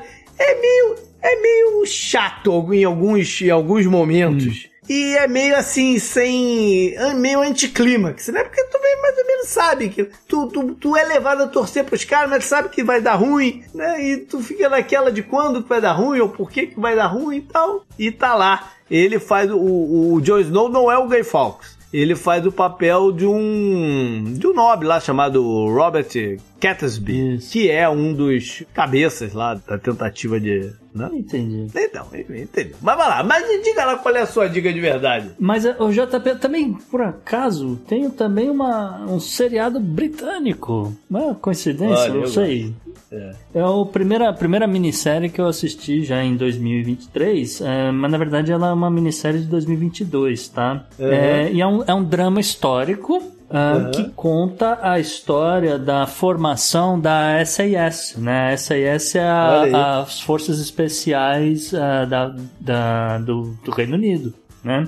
É, são, são os motherfuckers Isso, é, é, é, os cães de guerra, do, é, galera muito cachorro é. louca, é, é, tudo isso daí. É. Obviamente, um, por ser não um, um, drama histórico acontece na Segunda Guerra Mundial. E eu acho curioso que em todos. É uma, é uma minissérie, são seis, seis, seis capítulos, e eles, eles colocam um letreiro né, no começo de cada episódio dizendo assim: os fatos mais bizarros são os verdadeiros. A gente não inventou nada. que é mais, basicamente isso que eles querem dizer. A gente não inventou nada. E tem uma curiosidade, assim, JP. Eu gostei bastante, mas tem uma curiosidade. Ele tá com 100% nota dos críticos no Rotten Tomatoes, Olha só aí. pra registro. Olha aí. É. E é em qual plataforma daqui, Ele não? tem... Uh, algumas pessoas vão conseguir no Prime, eu acho que depende do país, mas o, o, o Amazon Prime tem acesso à BBC em alguns lugares, uhum. uh, mas tem nas, nas bibliotecas aí do, das internets para quem não okay. tiver acesso. Em termos de atores aqui no, no casting, a gente tem, por exemplo, Dominic West, né? As pessoas vão se lembrar de Dominic West, por exemplo, em The Wire. Uh, ele tem algumas uhum. participações em The Crown também. Uh, o Alfie Allen, Alfie Allen, né? O do, do, Game of Thrones, irmão da Lily Allen, aquela coisa. Ele aparece aqui também. Bem, qual é o personagem dele em Game of Thrones? Theon Greyjoy. Ah, o Greyjoy. Tá, ele tá, tá, tá, tá. série. Tem um menino novo, ele só tem 26 anos, o Connor Swindles. Né? Ele faz um dos, dos protagonistas mais importantes aqui nessa história. Ele tem só 26 anos, mas ele tá uhum. em. Eh, as pessoas talvez vão se lembrar dele em Sex Education da, da Netflix. Ele, ele vai estar no, no novo filme da, da Barbie que vai sair no verão desse ano. Ele tá em Emma, ele tá em vários uh, uh, filmes um pouco ah, mais conhecidos, tá? como, como coadjuvante, etc. Mas aqui ele tá como. Uh, coadjuvante, e ele é engraçadíssimo. É uma, é uma série, é um drama histórico, como eu falei, então tem lá seus momentos dramáticos, mas é engra é hilário, né? O, as, os absurdos que os caras tiveram que fazer e, e, aconteceu de verdade mesmo, que eu fui verificar depois, eu não, não aí, quero dar spoiler aí, de vou nada. procurar. Como eu falei, vou procurar, me interessei. Seis episódios, ou seja, rapidinho. É, gosto, né? gosto. Uma horinha, você mata tudo esse negócio no fim de semana se quiser. E o gosto. melhor de tudo, que assim, eu, eu tinha acabado de ver, não, fui buscar as informações sobre sobre o que aconteceu ou não aconteceu. E vem lá a notícia: renovado para a segunda temporada. Olha então teremos mais episódios no futuro aí do, do ponto que acaba essa, essa saga. Me interessei. É bacana. Me interessei. Beleza, galera. Foi isso então. Valeu por estar de volta aí com a gente nessa temporada. Já é o segundo, é, o, é apenas o segundo episódio, né? Vamos até dezembro aí uhum. tocando o barco. É, mande pra gente suas críticas, sugestões, comentários, o que mais quiser. Pode ser por e-mail, para o contato arroba opodnex.com ou troque uma ideia nas redes sociais. O meu direto no Twitter é o JP Miguel, mas também tem o Gustavo na arroba Gu underline Rebel e o Podnex você segue no Twitter e no Instagram na arroba Podnex, só buscando por Podnex você encontra a gente, JP. E claro, só lembrando também os ouvintes, né? Agora também o Podnex está no Substack, né? Então o Podnex, Isso. tudo junto, o podnex.substack.com e lá você também encontra informações para assinar, se tornar assinante aqui desse programa, ajudar a manter a gente no ar. Sempre importante, ajude mesmo. Valeu! Valeu, galera, um abraço!